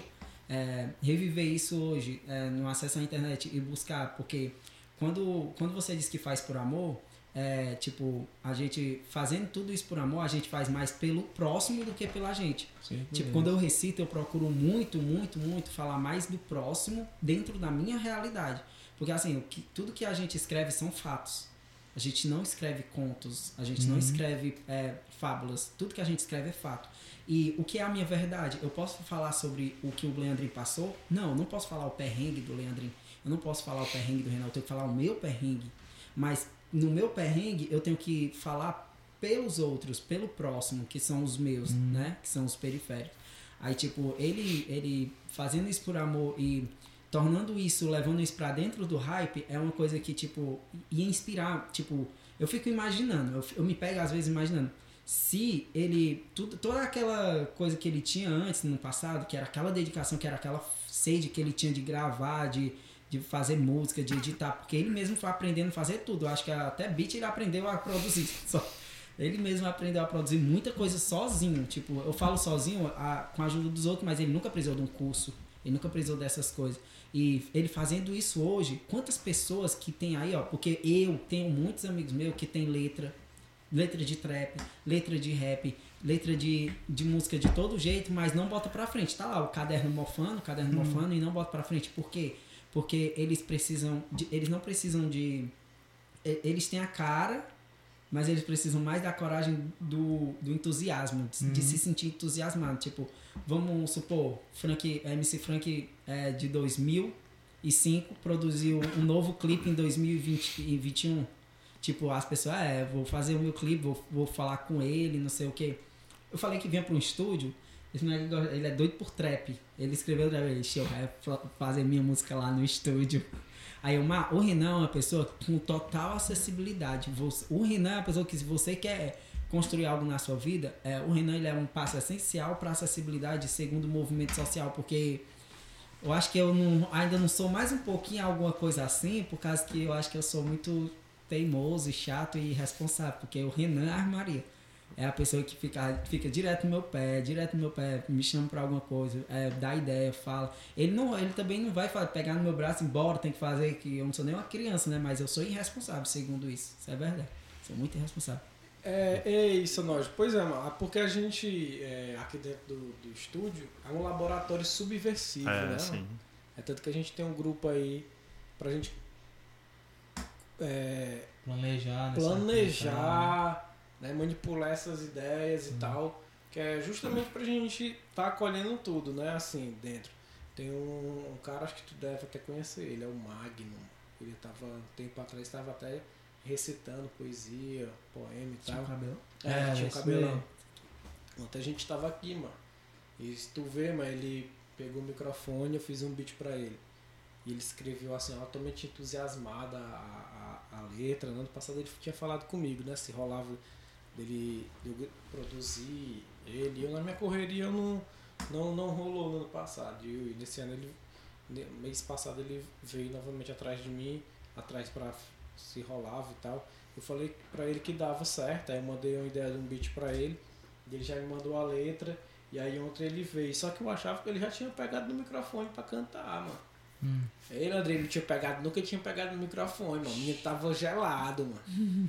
Só que ele tava altamente assim, o cara veio lá da Rua né? da Lama de bike, mano, arrastando Aham. a comadre dele e tal, pra cá, e sair daqui nove e meia. É, é, É, mas a força de Quem nunca vontade passou, aí- né, mano? De, Aí, se a é, primeira vez e A tal. energia do entusiasmo dele é, muito cara. Aí gratificante, eu né? disse pra ele, mas fica tranquilo, mano. Aqui, ah, o que a gente puder fazer, mas a gente vai, vai, vai E é fazer. que a gente era no estúdio, né? Errado, de boa, começar de novo e quando é uma apresentação, né? Aham. Tipo assim, a- acho que ele pode até falar também, o Frank, né? A, a- a- como foi a, a, é, a experiência da primeira apresentação Primeira dele. apresentação. A minha primeira apresentação foi no Jarba, no colégio, mano. Eu passei, eu cantei a música todinha de cabeça baixa, mano.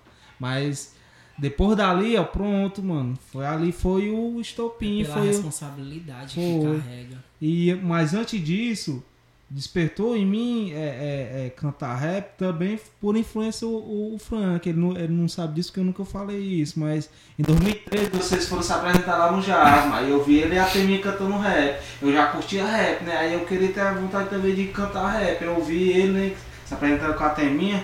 Eu, caralho, doido, o cara mandando, mandando bem É, mano, demais. porque o Frank, não tinha amizade dele Frank é ainda. teimoso. Macho, é porque o Frank, ele tem uma coisa que eu digo, eu digo pra galera. Quando ele. Mas não, não é em palco não, doido. Não é em estrutura não.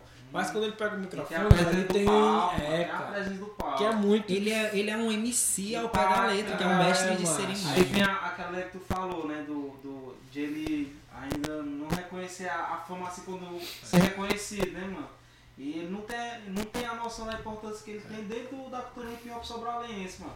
Porque em 2015, quando todo mundo tinha um grupo e eu comecei a dar, né, engatilhar dentro do rap, né, de ter meu, meus primeiros passos, eu tava pensando em desistir porque justamente eu não tinha um grupo, né, eu me apresentava sozinho, eu Uhum. me achava muito ainda é, é, inseguro, mas aí ter alguém, né, ali seria da hora, porque já tinha o grupo dele, a Expressão Cruel, tinha o Código do Medo, tinha o DNR, tinha o Sigilo Beat e eu cantava sozinho, mano. E eu já tava me desmotivando, foi quando ele surgiu, ei, Lander, bora fazer uma música junto. E chegou, nós gravemos e fizemos um clipe que até o Sanote parti- participa. né? E ele não, não tem a noção do quanto ele é É, importante, parece que ele não, ele não percebe, a gente desabafando aqui na frente É. dele. Parece que ele não percebe que ele é um pilar. Porque assim, ó, eu digo muito isso, eu conversava muito isso com o restrito. Quem é o. É, tipo, o restrito, querendo ou não, ele é um pilar muito grande quando se trata de batalha de rima. Por quê? Porque quando as pessoas veem um restrito rimando, eu quero rimar que nem um restrito, entendeu? Aquele, aqueles É. ataques eufóricos, aquela agressividade. É a mesma visão que a gente tinha. Aí é, é tanto que eu chego pra ele e digo assim: você sabe que você é responsável. Se, se um dia a cena da batalha de rima chegar a cair, você sabe que a responsabilidade é muito grande sua. Porque quando a gente dá a cara nesse mundo, de sair da bolha, de botar o nosso nome fora do mapa, a gente carrega uma responsabilidade. Porque você não tá mais carregando só o seu nome, você tá carregando o nome da sua quebrada É, e dos pivetes da sua quebrada. nossa, Ele, ele é uma pessoa que quando, quando ele é tanto que ele influenciava tanto que num, era em Santana do Acaraú que tinha o era o Johnny era John 50. John 50. Dogueita resgata. O John 50, o John 50 era em Los Angeles. É que eles são 50 Cent, né? É, assim. Ele influenciou, não, não era o Johnny não era influenciado o? Johnny veio. É só. O John, então ele, ele, ele saiu, ele saiu das estribeiras de Sobral. Ah. E aí eu fico pensando, tipo, se ele se reconhecesse como pilar disso, ele teria noção de que pararam de produzir clipes porque ele parou. Mano. Pode, pode pre- prestar atenção que na ordem cronológica da nossa vida, as pessoas é, pararam de produzir menos e quererem fazer mais porque o pilar vai. Tipo, o restrito, quando o restrito parou de rimar, muita gente parou de rimar porque se desanimou. Porque, tipo, tem que ter algo pra superar. Não é, é, a gente não pode se sentir melhor do que ninguém, mas a gente tem que botar alguém melhor, a gente tem que olhar pra ali, pra aquele altar e dizer assim, eu vou chegar lá, aquilo é minha inspiração. Tipo, ele, ele era o pilar. O pilar é sempre a inspiração e ele é sempre o melhor, entre aspas. Pois é, mas o, o próprio Barnabé, mano, quando o Barnabé começou a rimar, o restrito tava batendo, mas depois o, o Barnabé papa com, com, com quando o eu, restrito, quando eu, mano. eu, Tá eu sempre doido. disse, quando eu via, quando eu vi, tipo, quando eu vi a menina é, recitando, tudo bem, mas quando eu vi numa disputa bicha poética e Sabrina sabe, porque Sabrina sabe, só não tem tamanho de gente, mas aquilo é um monstrinho, eu chamo ela de monstrinha. Quando eu vi aquela monstrinha recitando, eu disse assim, ó, esse é onde eu quero chegar. Eu quero, eu quero gritar junto com eles e é ali onde eu quero chegar. Eu quero recitar batendo de frente. E foi numa edição, na, na edição que eu ganhei a final, foi. Não, eu não ganhei a final. Foi na edição que a- era a última edição do Slam de 2019 para concorrer, pra concorrer à final do Slam da Quintura, né? Aí, era, aí eu cheguei lá e tinha 10 poetas. Aí não podia entrar mais ninguém. Fizeram um negócio lá e botaram eu. Aí quando botaram eu, disseram assim: ó, eita, na mesma edição, Bicha Poética, Sanoj e Sabrina eram 11 poetas recitando nessa noite. Eu acho que eu acho que na história nunca teve tanto poeta recitando numa noite só. Disputando, eram 11 poetas, fora os palcos abertos. Aí quando disseram que eu, Sabrina Sá e Bicha Poética tava recitando, aí foi aquela loucura que todo mundo dizia assim, pode botar capacete, blindem os carros porque é pedrada. Foi incrível, porque na primeira rodada de poesia, só quem fechou os 50 pontos foi eu, Bicha Poética e Sabrina. Na segunda poesia, eu, Bicha Poética e Sabrina. Ninguém fechou 50 pontos. Os outros sete participantes não fecharam nenhuma das duas 50 pontos. Só nós três fechamos 50 pontos. Então, aquela, quando eu vi a lei, eu de igual para igual, com Bicha Poética e Sabrina, eu, é, eu não posso parar. Eu não posso parar. E hoje em dia, é, é uma coisa, eu nem sei se tu já chegou nos teus ouvidos, que ainda esse ano o Sanoji vai lançar uma coisa que está atrasada dele, que atrasou por conta da pandemia, que é o Slam. E o meu slam, é, ele é em homenagem justamente a um amigo meu que ele disse que só ia recitar a primeira vez dele quando é, eu fizesse o meu slam. Porque ele começou. Eu tenho muitas pessoas que chegam em mim e dizem assim: ó, eu recito. Depois que vi tu recitando, eu comecei a escrever poesia e eu recito poesia. Eu tenho uma amiga trans que ela recita. Ela, ela tem poesias de, autora, de autoria dela que ela começou a recitar e é aquela coisa bem agressiva, ela se libertando. E ela disse que, que eu sou a inspiração dela.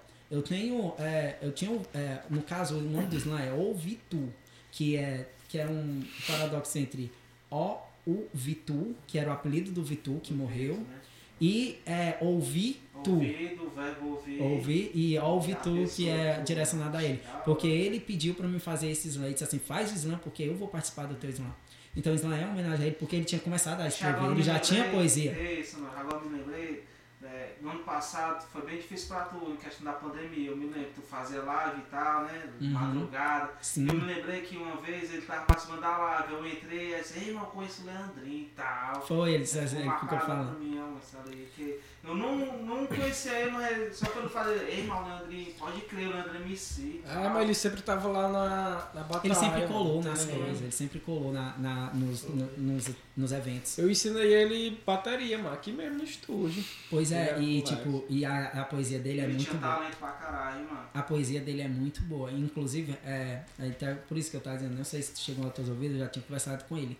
Porque eu vou fazer isso, né? Porque, tipo, É, ser da hora, hein? agora é o tema, é onde eu queria chegar no tema da, da coisa, né? Do, do podcast hoje.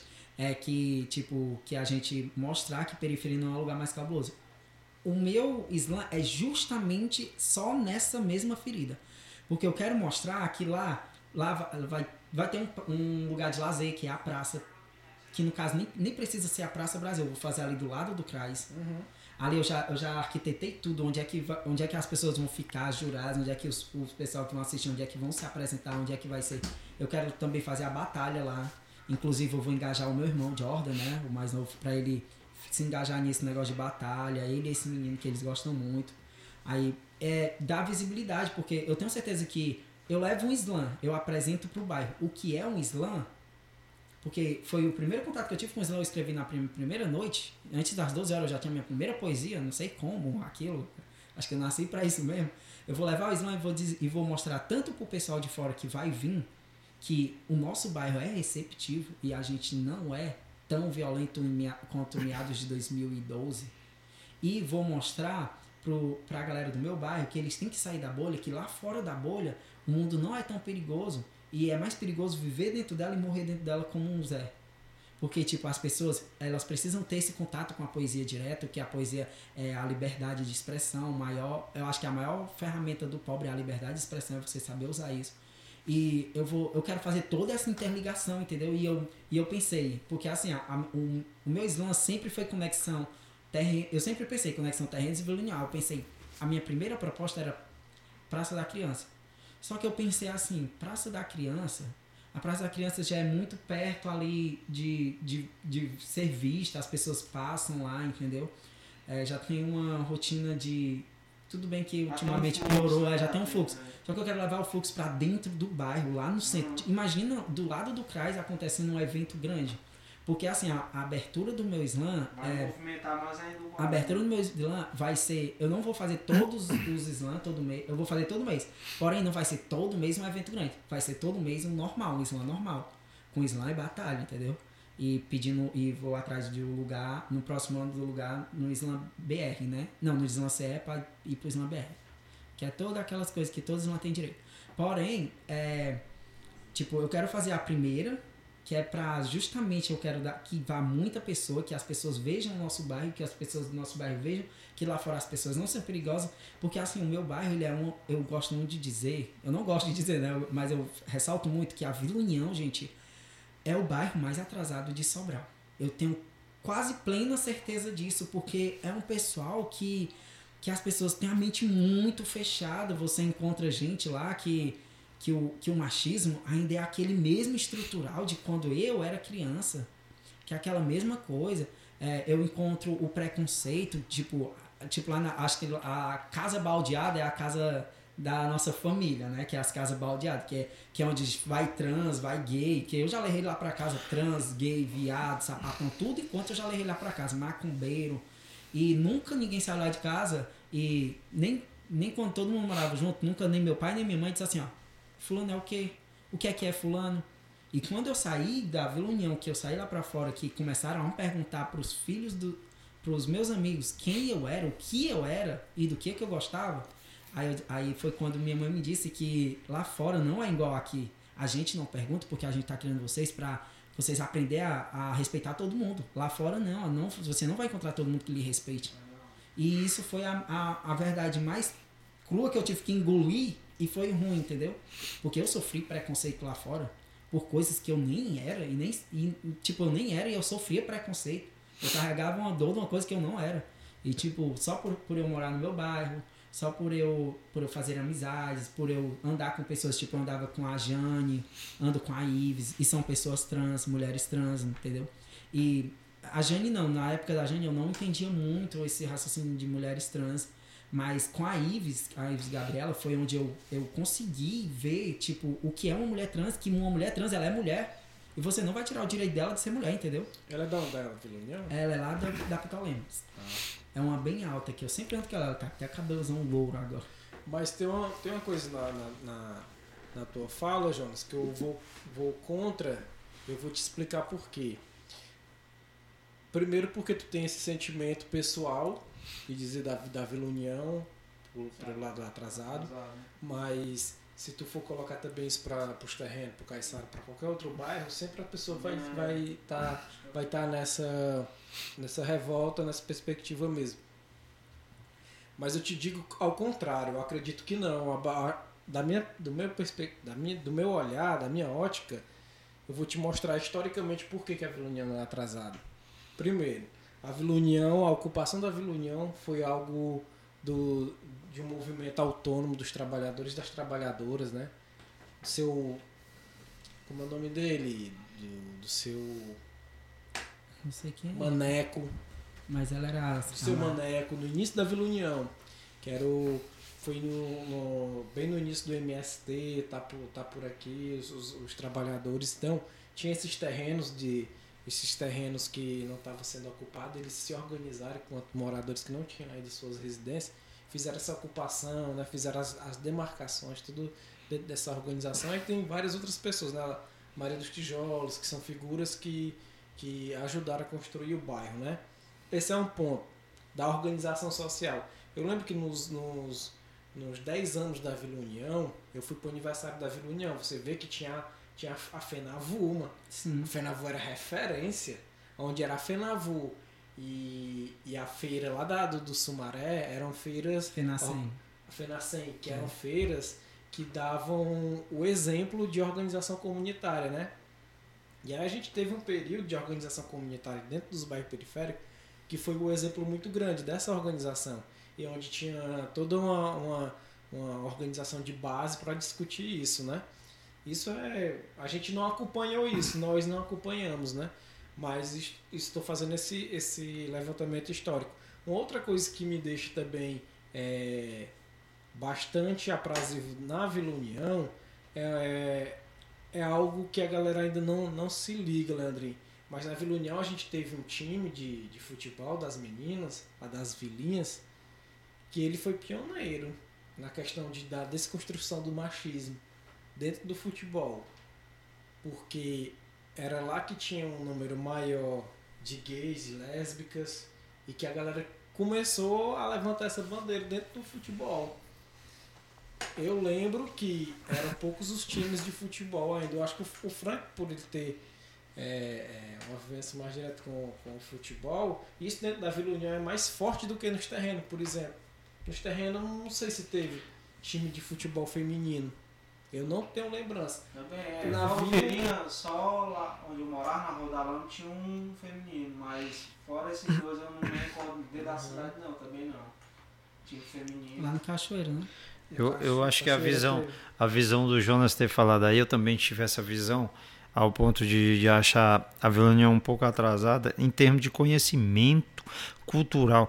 Ah, em termos das ah, Eles só vieram a conhecer mais, a entender mais o que era a cultura e o que era o rap através do movimento social, quando o movimento social chegou na Vila União, mas é, ainda tem um pouco de atraso na mentalidade de entender, é- de, e- sabe? E quando Aquilo- eu falo, difícil, e é quando eu difícil falo é de sustentar o barranco, entendeu? Uma coisa. Renan, é ter acontecido tudo isso.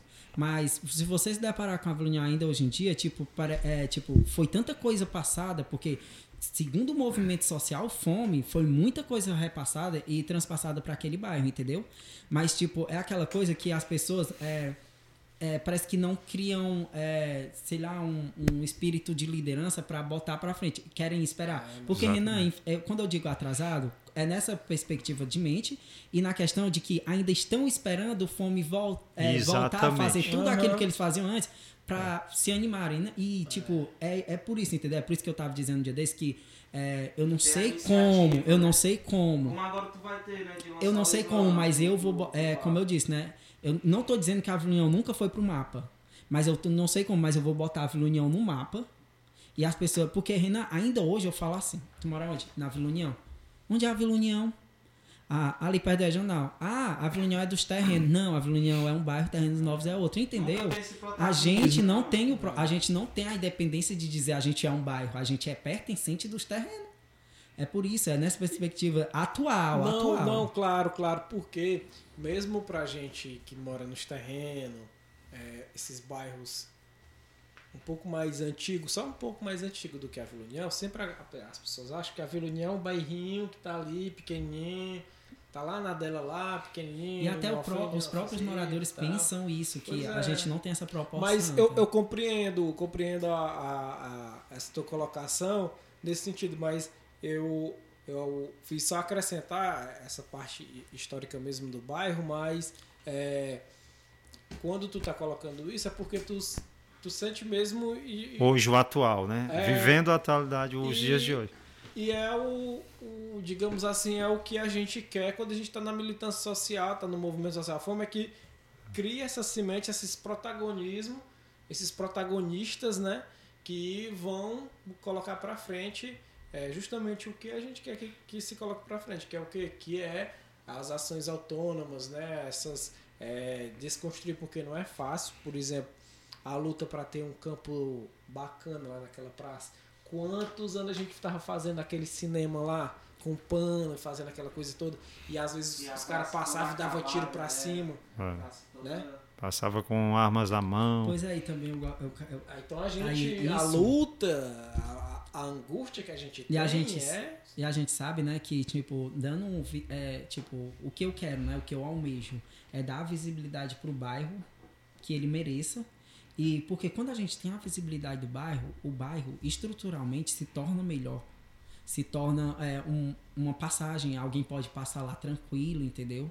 As pessoas dizem assim, ah, eu vou atalhar pela Vila União, porque hoje em dia não existe isso, ninguém vai atalhar pela Vila União, porque atalhar pela Vila União é um atraso, segundo as perspectivas dos olhares das pessoas, entendeu? E tipo, vou atalhar pela Vila União e passar ali no espetinho, que lá vende um espetinho da de Jesus, entendeu? Eu quero que a de Jesus venda o espetinho lá no Islã.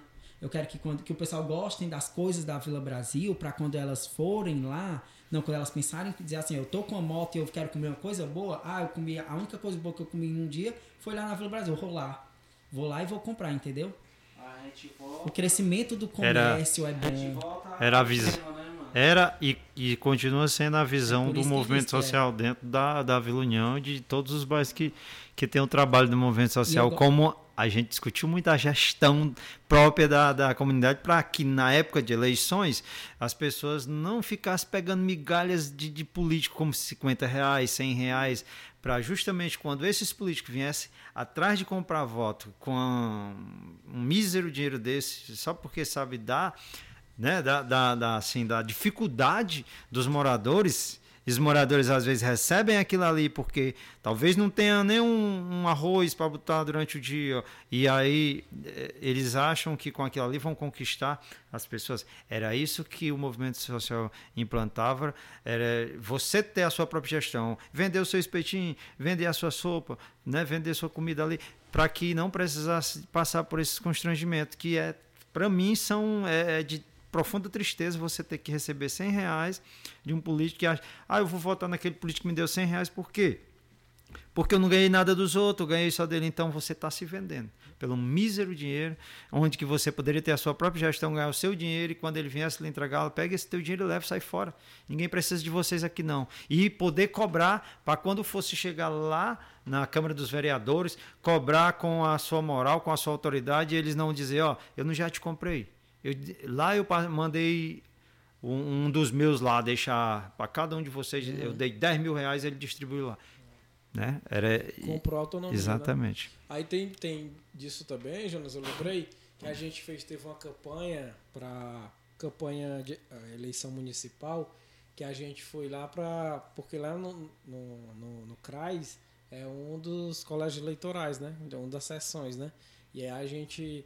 Sempre a gente tem a- em- nas campanhas, em dois em dois anos, tanto para campanha presidencial como para prefeito e vereador, a gente tem a nossa, a nossa campanha, né?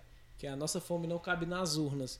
E o Tiaguinho, ele fez um grafite em frente ao CRAS, na parede da mulher, com, com um cara quebrando a urna e dentro da urna saindo um bocado de rato, né? Uma forma de protesto, né? Simbolizando justamente isso, né? Os ratos que que estão aí dentro do dentro da, das câmaras municipais, dentro do, do parlamento. E a gente foi no dia da sessão, a gente foi lá para frente da lá da, da, do CRAS e colocamos lá a faixa, né? Nossa fome não cabe nas urnas. E a galera ficava perguntando, né? Mas que fome é essa? E que fome é essa? E ali aos poucos foi gerando um constrangimento muito um incômodo, na verdade, nas pessoas e a gente foi é, meio que implantando a nossa campanha, mano. Que é a, essa campanha mesmo. É aos poucos, mano. Porque é, é, é, é, muito complicado pelo processo justamente histórico que a gente, que a gente né, de, da, da, periferia pobre. Tá enraizado. Tá enraizado. É, mano. Porque, porque o sistema já. O sistema, quando a gente nasce, já é arcaico, mano. Nos negou a edu, uma educação, nos negou o livro, né? nos negou o ensinamento político da, da nossa sociedade. E aí é onde a gente tem que é, acabar fazendo essa desconstrução, né? Que é aos poucos. E que a gente faz com esse nosso trabalho mesmo de, de, de formiguinha de, dentro, da, dentro da coletividade, que aos poucos tem, tem dado resultados bastante positivos. E galera, já tá. E eu tenho certeza que eu sou uma das formiguinhas do fome, porque também se não fosse segundo Participou fome. de um protesto. Não, e se não fosse o fome. Eu, eu ficava gritando. Não era eu que gritava pela praça da Vila União. Ah, a praça, aí a praça. Cabelo moicanozão. E, e tipo, eu sou uma dessas formiguinhas, eu me reconheço muito como uma dessas formiguinhas do fome, porque é, eu sempre tive muita vontade de fazer muita coisa na vida. E, tipo, tinha coisas que eu pensava assim, não, ainda não dá tempo, ainda não tá tempo, ainda não tá tempo. Uma das coisas, parece besteira, mas era fazer uma excursão. Eu sempre tive vontade de fazer uma excursão. Aí, aí eu tava de, conversando para ele que nesse semestre do mês de 2021, de tipo, desfazendo do Belchior, que eu morri ano passado e morri esse ano de novo, é, eu vi que a gente não tem tempo para perder e a gente tem que dar a cara a tapa. E eu, por isso que eu vou dar a cara a tapa, é, dei a cara a tapa nessa excursão que tá sendo, batendo cabeça, e a cara a tapa no Slam ainda esse ano, entendeu? Porque eu sou uma semente, uma semente do fome. E eu vi que, às vezes, eu olho e olho pro Renan. O que o, o que o Renan faz, a correria que o Renan faz e consegue as coisas de forma autônoma, sem vínculo com político nenhum, com politicagem nenhum, e tipo, e consegue, entendeu? Então aí eu pensei, eu não, é, eu tenho que fazer os corre. Aí eu disse que eu vou dar a cara.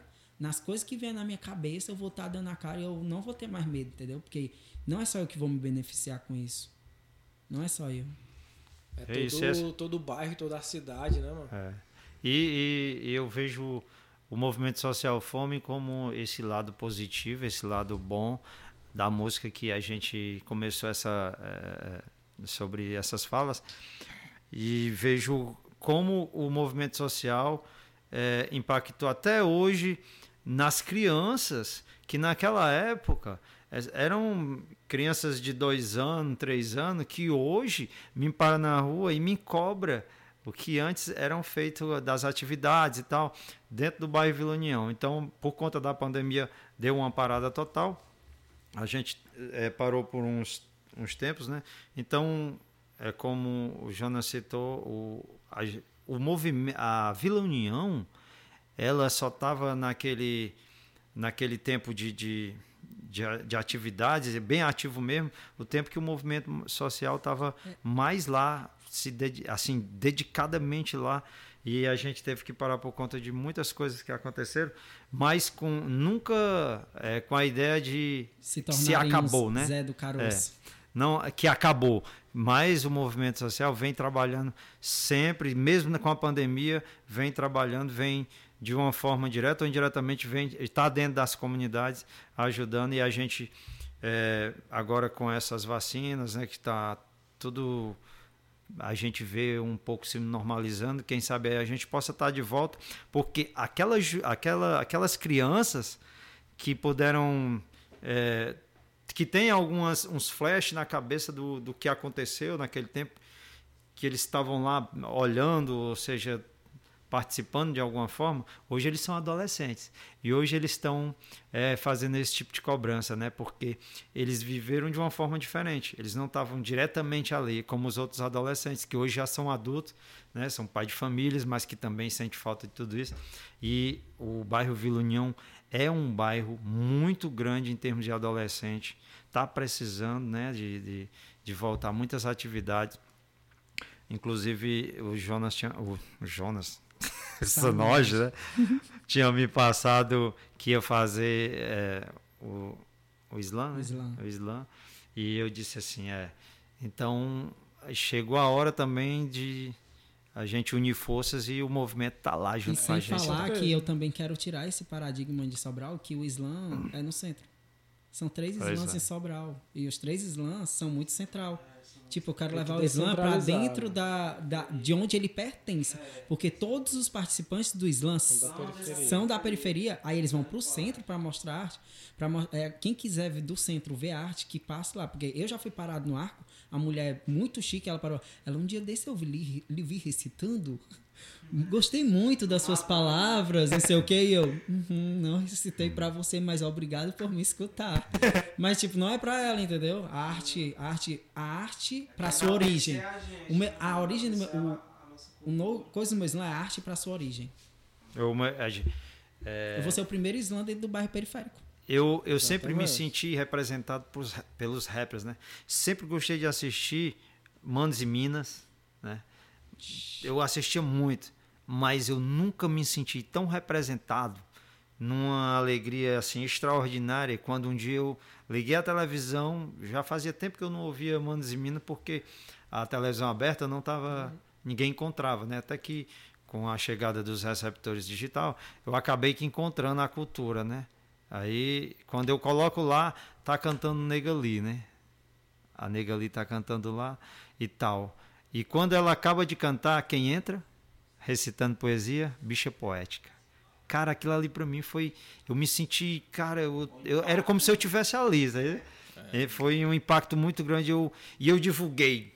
Pra quem eu chegava no trabalho, eu, cara, eu vi bicha poética, cara, aqui de Sobral, mano, recitando. E cada música, a cada música que a nega ali cantava, que ela saía, ela chegava. Né? Aquela luz saía, ele sai tipo. Inclusive, sobre isso, né? É, tipo, Muito quando eu massa. fui pro Slam BR, que eu descobri que um dos. Tipo, eu tenho uma, uma poesia minha que é, eu fiz porque a referência era Lucas Penteado Coca. E quando eu fiz essa poesia, tipo, eu nunca me imaginava da onde que eu ia ver o Lucas, né? Só que quando eu fui pro Slam BR, eu fui dividir palco com o Lucas. Eu fui disputar com o Lucas a mesmo nível. E, tipo, eu tinha uma poesia que eu, eu peguei uma frase do Lucas e fiz uma poesia totalmente inspirada nele, sabe? As poesias dele decoradas e dividir palco com ele, entendeu? E tipo, eu fiquei assim, caralho. Aí do nada o Lucas tava lá também no, no Big Brother e eu fiquei assim, caralho, como assim? Tipo, não tem aquelas lives que eu fazia? Uma vez o Lucas entrou e disse assim, ó, é, ei, recita aí, recita aí, reizinho. E eu, não, não vou recitar aqui não. Eu Tá de madrugada. Ele entrou na minha live, entendeu? E tipo, é algo meio. Tipo, é por isso que eu disse que eu vou botar meu nome no mapa. Eu Acho que já, já tá, né, mano? Já tá. É porque a gente acaba, acaba é, compreendendo ah, da maneira. da- de uma- de uma maneira que, que não é a, a legal pra gente compreender. Porque existe muito. Existe uma diferença muito grande das pessoas. A, as pessoas quererem associar nós a visibilidades. Não, eu vou dar visibilidade a vocês. Não, vocês são invisíveis. Não, mano, nós não somos Vou invisíveis, jogar goma em não, meu vocês. irmão. Nós somos visíveis. Vocês é que não querem Ah. olhar pra gente. Vocês é que não querem respeitar a galera que tá aqui dentro, da, da- de dentro do bairro. a ga- O, um, um músico que, que, que se esforça pra caramba aí pra, pra sobreviver. Então que né? façamos que nem Raíssa Leal, né? Que foi sem nada e voltou dizendo não a quem disse não a ela. Exatamente, tá aí, mano, os exemplos, né? Os Raíssa Leal. exemplos são esses, mano. Então, a gente tem uma potencialidade muito grande, mano. Pô, a- o que nós do Fome fi- fizemos e estamos fazendo ainda desde 2013, né, em 2023 a gente faz 10 anos, mano. É 10 anos. É uma década. Eu tenho uma algo para revelar, viu, coisas, viu, Renan? É uma década. Eu tenho algo aqui para revelar que a minha vida mudou muito depois do movimento social. Quando eu recebi o convite, eu nunca esqueço o dia que o Renan Dias chegou e fez o convite e eh, começou falando e tal. Sabemos que tem um, um trabalho social. Trabalho social? E, eu, e o que é isso? Eu fiquei me perguntando. E eu faço isso? Eu, eu não entendia nem o que era trabalho social, porque era o, o futebol feminino, né? Era o futebol dos, dos adolescentes que eu tinha, que eu levava para Sobral inteiro, para os bairros, para jogar bola. Então eu fiquei, com aquilo ali, eu, eu fiquei pensando o dia todo, cara, mas eu não sei nem o que é trabalho social. Aí foi eu perguntei para Renan, e o que é isso, Renan? Trabalho social. Ele, não, é o que tu faz, cara, e tal. Aí foi que eu comecei a entender, né?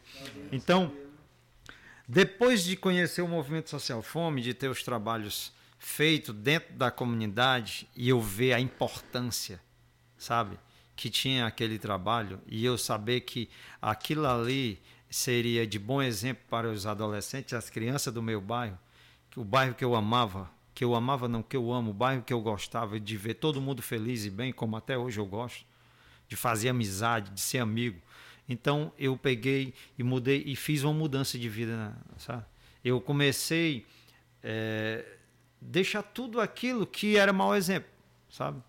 Hoje eu, eu hoje eu dou graças primeiramente a Deus que me deu força e e depois o movimento social, porque você não me vê num bar bebendo, você não me vê usando entorpecentes, você não me vê com confusão com ninguém, a não ser fazendo amizade. Você não me vê sendo eu não quero, eu não gosto de ser mau exemplo porque as crianças tipo, como você é um MC, você canta e tal, elas sempre vão estar inspiradas em você. Se elas verem você num bar bebendo, eu vou beber também, que o MC Frank estava bebendo. Eu vou cantar rap e vou beber. E eu vou cantar rap e eu vou usar droga. As pessoas escutam rap, as, as, acham que, tipo, eu escuto rap, uso drogas, eu sou maioral. Uhum. Ainda existe essa, essa mente. Um entendimento ao contrário. Eu compartilho do sentimento do Frank também. Quando eu me adentrei dentro do fome, eu me encontrei, mano. E foi moldando tudo aquilo que eu, é o resgate. hoje, mano. O que eu sou hoje é também graças ao movimento social fome, né? algumas coisas que foi acrescentada a mim, né? É, questão da militância mesmo, de, de, de, ver o que realmente eu queria, né? É, e juntamente com o rap foi, foi uma junção, né, mano? É incrível como você pode até sair do movimento social fome, mas ele nunca vai sair de você. Sempre é, é eu sempre carreguei comigo. Eu sou o movimento social fome. Se eu estou numa conversa no trabalho e tal, e quando eu você sou, carrega eu sou esse legado, você carrega o legado do Zé do Caroço. Você se torna um Zé do Caroço. Sabe, Porque né? Zé do que é o Zé do Caroço? A música é, é, ele é um líder, tipo, pra favela. É a, a música do, do, acho que é seu Jorge. É, depois escuta Zé do Caroço. É muito bom. Aí vocês vão entender que eu, às vezes que eu citei Zé do Caroço. Né? É porque é líderes, tipo. Então é isso. precisa quando, de novos Zé do Caroço. Quando alguém fala mal da. Quando alguém fala mal da, da Vila União, eu sempre defendo com unhas e dentes e digo. Você não fala isso perto de mim porque eu sou o movimento social fome. E as pessoas dizem: o que é isso, movimento social fome? O que é isso? O movimento social fome é um movimento militante que luta pela periferia, que só pensa em, em levar coisas boas, que muda a mente do, do jovem através da conversa ali pé de ouvido de dizer, cara, isso aqui não é bom, isso aqui não é correto. Tu tem um pai, tu tem uma mãe que te ama. Então, até hoje, os dias de hoje, eu eu faço. Eu faço esse tipo de coisa, de conversar ao pé do ouvido, de conversar, de, de dar conselho e tal. E só encerrando que a minha fala, é que quando ele está falando sobre isso, né, que a gente conversa com, as, com a galera, tipo, porque o, o intuito também de levar a, o Islã lá para dentro do bairro é que eu já me peguei muitas vezes naquela praça conversando com. Eu via atos de machismo, atos de é, homofobia e eu sentava, conversava e eles gostam muito de escutar. E, porque assim, o primeiro passo para você aprender algo é escutar. Os seus ouvidos são mais valiosos do que sua língua. Então, tipo, eu, para chegar a isso, eu escutei muito. Eu, eu costumo muito dizer, é tanto que todo amigo meu sabe Coisa que ele nem. Eu acho que eu já falei alguma vez para ele. Já, já falei. Já falei no dia que você me chamou para participar daquele curso que estavam. Que era até pelo celular. Que estavam. Ah, sim, do Lab Connect, sim, né? Sim, aí eu disse que eu considero, consideravelmente, eu considero o Renan a pessoa mais inteligente. Por quê? Porque quando o Renan ele, ele tem alguma coisa para passar, ele chega e passa, entendeu? E ele é aquela pessoa que Sanoge, não fui de acordo com a sua fala, ele vai lá e fala. Só que ele tá sempre agregando algo. A gente tá sempre conversando e o Renan, tudo que você fala, o Renan tem algo de conteúdo para lhe repassar. Tudo que você é, comenta com o Renan, o Renan vai conversar com você sobre aquilo. Ele tem assunto pra tudo, entendeu? O pessoal diz que acha que eu falo demais, porque não conhece o Renan. É doido. E o movimento social também é isso, é uma família, né, mano? É, mano. E tu vê que passou uma galera, né, mano, pelo fome, né? E é o que a gente, a gente, fala, a gente falou assim, macho, a gente. Se você se identificar e colar nas ideias, você. Pode carregar. Uma hora você vai estar aqui, depois pode voltar, ou então você conhece e sai fora, se identifica e vai estar tudo bem. A gente vai, vai, vai é, continuar na, na, nas, nas- Mas eu acho que as maiores vitórias do Fome é, lá raiou de novo, criar Zé do Caroço. viu? Porque vocês, eu tenho certeza que se o Sanoja aqui, se o Sanoja aqui ainda vai ser muito falado, é porque vocês criaram um Zé do Caroço, um líder. Acho que também é maior, Renan, porque a gente tem que é, essa dualidade da, da vida, né? Porque a gente, além de conciliar o, o- a militância, a gente tem a nossa vida também pessoal, né, Exatamente, mano? mano. Aí Tem tem que família, entender, né, mano? Tem o trabalho, É, tem a responsabilidade do dia a dia, uma coisa que às vezes a gente deixa de lado a, a, a militância, aham. mas a gente tá com a responsabilidade de estar ali, é, mantendo a família É. bem e tal, né, mano? Porque o que a gente tem, que eu repasso pra, eu sempre falo pra galera, é que a gente vai estar na militância do movimento social, a gente tem que respeitar muito o tempo das pessoas. Às vezes, por exemplo, o Frank é, vai dar um tempo na militância, não vai participar mais da construção do, do sarau ou do sopão, porque ele está passando por um momento difícil dele, pessoal. Então a gente tem que respeitar muito o momento do, do outro, tem que entender, tem que estar muito próximo. É. Para justamente em outro momento, depois que dá desse tempo, em outro momento, a pessoa tá novamente e tá agregando como, como justamente agora, né, Frank? Que eu, ei, Frank, bora retomar a Exatamente. rádio e tal. E o Frank, bora, mas agora é o tempo. E eu nunca deixei de ser movimento, não. Sempre Exatamente, defendi a bandeira. mano. É, E é desse jeito. Acho que a gente vai fazer esses 10 anos, 10 anos de militância, de, de correria mesmo na periferia, por conta disso, por a gente é, se dar muito esse tempo nosso, mano, para a gente compreender que às vezes não é, não é tão. É, é, não é tão necessário naquele momento fazer uma determinada atividade, né? É, compreender que às vezes a gente faz, às vezes não faz, compreender que as pessoas vão e vêm, compreender que as pessoas querem conhecer também outros ambientes, querem construir outras coisas, respeitar muito isso e deixar tudo muito muito nítido o, o que é ser do movimento social fome, né? O que é você é, poder levantar e dizer que, que milita e que constrói um movimento social, porque é uma responsabilidade muito grande, né? Então, eu acho que esse nosso bate-papo aqui foi muito isso, né? Além de, de é, a gente versar sobre o tema aqui proposto, né? da, da desconstrução é, do olhar é, estigmatizante da periferia, é, foi também a gente ver a importância da nossa militância social em cada lugar que a gente está ocupando, né? em cada espaço que a gente está realizando, o que a gente tem é, de melhor e de mais potencialidade. E também isso deixou com que a gente também é, pensasse os próximos episódios, né? a- os próximos planos, né? as próximas perspectivas para uma, uma desconstrução né? Desse, dessa narrativa criminalizatória sobre a periferia. Então eu queria agradecer mais uma vez aí o nosso convidado, Sanoj, pela participação. É, espero que em outros momentos a gente retome aqui com outros convidados. Aí fica a ideia para a gente bater um papo aí sobre poesia, sobre o processo criativo, né? Da, na construção dos textos e tal, e falar um pouco também, fazer o, o, o lançamento né, do, do Sarau ou Vitu aqui no, no bairro Vila União. Também a gente ter aí um momento né, de debater só sobre, sobre o Sarau, sobre o Islã Islã. Ter um momento, né? Espero que através aqui do, do Fomecast também a gente tenha um momento, né, de lançamento aí do Islã Ovitu, que vai ser aqui na Vila União, né, com o Sonoros como produtor cultural, né, do, do, do e a gente debater um, um pouco sobre os planos aí do, do, do Islã, quando tiver data já marcada e mês e tal. E aí, Sonoros, agradeço muito aí pela presença, agradecer o Frank, Leandrinho, que aí estão aí na linha de frente também do, do Fomecast. Então, só quero deixar aqui meus agradecimentos por estar participando mais uma vez de mais um Fomecast aqui com Leandrinho aqui, meu parceiro de rádio, da Web Rádio Fome. Renan Dias aqui, o Sanoj, meu filho aqui que está com a gente hoje aqui. Com certeza vai estar outras vezes, né? Contando muito aí sobre a trajetória aí de vida, de muita poesia. E agradecer aqui também, né? O que estava na, na, na, parte aí da, da mídia. Da mídia, né? Como é o nome do rapaz Gabriel. aí? É o Gabriel, dos bastidores aí com a gente, colaborando aqui.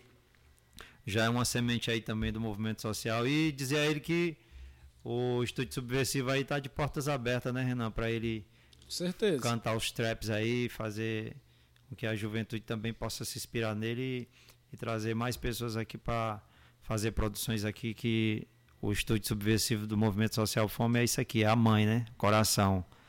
E sempre a gente está aqui de braço aberto para você que gosta, que quer comunicar, você que quer cantar, que tem algum lado artístico aí, artístico, você pode vir aqui e fazer isso aí crescer e acontecer junto com a gente aqui, né? E é isso. Um abraço para para a equipe aqui toda aqui e a próxima, até a próxima aí a gente vai estar junto aí de novo debatendo outros assuntos aí. Um abraço. Agradecer pela noite de hoje, né? É, dizer que saudar aqui com o espírito renovado, né? O espírito de luta renovado e falar que o podcast não foi só um podcast é, é, voltado em cima de um tema, né? Que foi de, de grande é, enriquecimento tanto para nós que debatemos aqui, mas para você que vai ouvir mas que também é, nos reconectou às nossas raízes, né? A gente pode ter, é, levar uma ideia, né? É, é, umas, a conversa é, voltando à nossa vivência, a nossa caminhada, a nossa trajetória dentro do, da periferia, né? Dentro da construção que a gente faz dentro do movimento social fome, né? Foi de grande importância essa, essa noite de hoje e que eu vou levar é, é, comigo o aprendizado que, que, que teve, né? A troca, né? É, a ideia que foi passada aqui, né? É, tudo que foi falado, que foi debatido, foi de suma importância, né? E agradecer a geral que vai ouvir, né? Que, que se identifique, né? Com, a, com as ideias aqui é, é, é colocada é, em assunto, em debate. Agradecer a presença do Sanoche, né? Esse cara aí que tá aí arrebentando aí nas poesias, né, mano? Que mais uma potencialidade da, da nossa da no, do nosso bar, né? É, quando eu digo nosso bar, porque eu eu eu faço a junção terreno e violinião, né, mano? Eu sinto um, uma carne só, né? A violinião e terreno sempre interligado por ser vizinho, né? É, eu acho que é um corpo só. Agradecer também a, o Frank, né? Esse cara aí inspirador pra gente, né? Os pioneiros aí, dinossauro do rap aqui de Sobral. Agradecer o Renan também, é, pelo o auxílio de sempre, né? Pela força, né? Pela braveza dele, né? Tal. E o Gabriel também que teve aí nos bastidores aí, é, é, capturando a, a, as imagens né, para eternizar, né? Esse podcast que acho que foi histórico, né? Queria agradecer ao Fome, primeiramente, e agradecer, tipo, a, tá, até essa troca, tipo, quando eu descobri que a troca ia ser entre nós quatro, eu fiquei assim, eu, caralho, tinha que ser as pessoas selecionadas, era só assim, tipo, tipo, tinha que ser esse quarteto, entendeu? tipo, é como o Leandrinho falou, é um, é um podcast que com certeza é histórico, porque e eu acredito que a gente não falou, acho, nem um décimo do que a gente tem para falar, porque são quatro cabeças aqui muito afloradas, pensando direto. Acho que a gente dorme pensando, não para. E a gente vai viver assim, né? Sem parar, porque uma coisa que eu aprendi com vocês é que não dá para parar. Que eu aprendi segundo fome, segundo é, formiguinha do fome, é que não dá para parar, porque se você parar, você morre de fome. E quanto mais fome você tiver, mais sede você tem de saciar isso. E quanto mais você saciar, mais fome você vai. Eu quero que meu estômago, tipo, é, enlargueça muito ao ponto de nunca sucumbir toda a minha, a minha fome. Nunca. Entendeu? E é isso. E, tipo, eu vou dar a cara para isso e você. O meu famoso Zé do Caroço. Pode crer, compadre. Ei, pra encerrar. Pra encerrar, Leandrinho, responde aí bem pertinho. E aí, Leandrinho, você tem fome de quê? De liberdade. E aí, Frank, você tem fome de quê? Segurança, fome de segurança. E aí, Sanoji, você tem fome de quê? Eu tenho fome de saciar minha fome.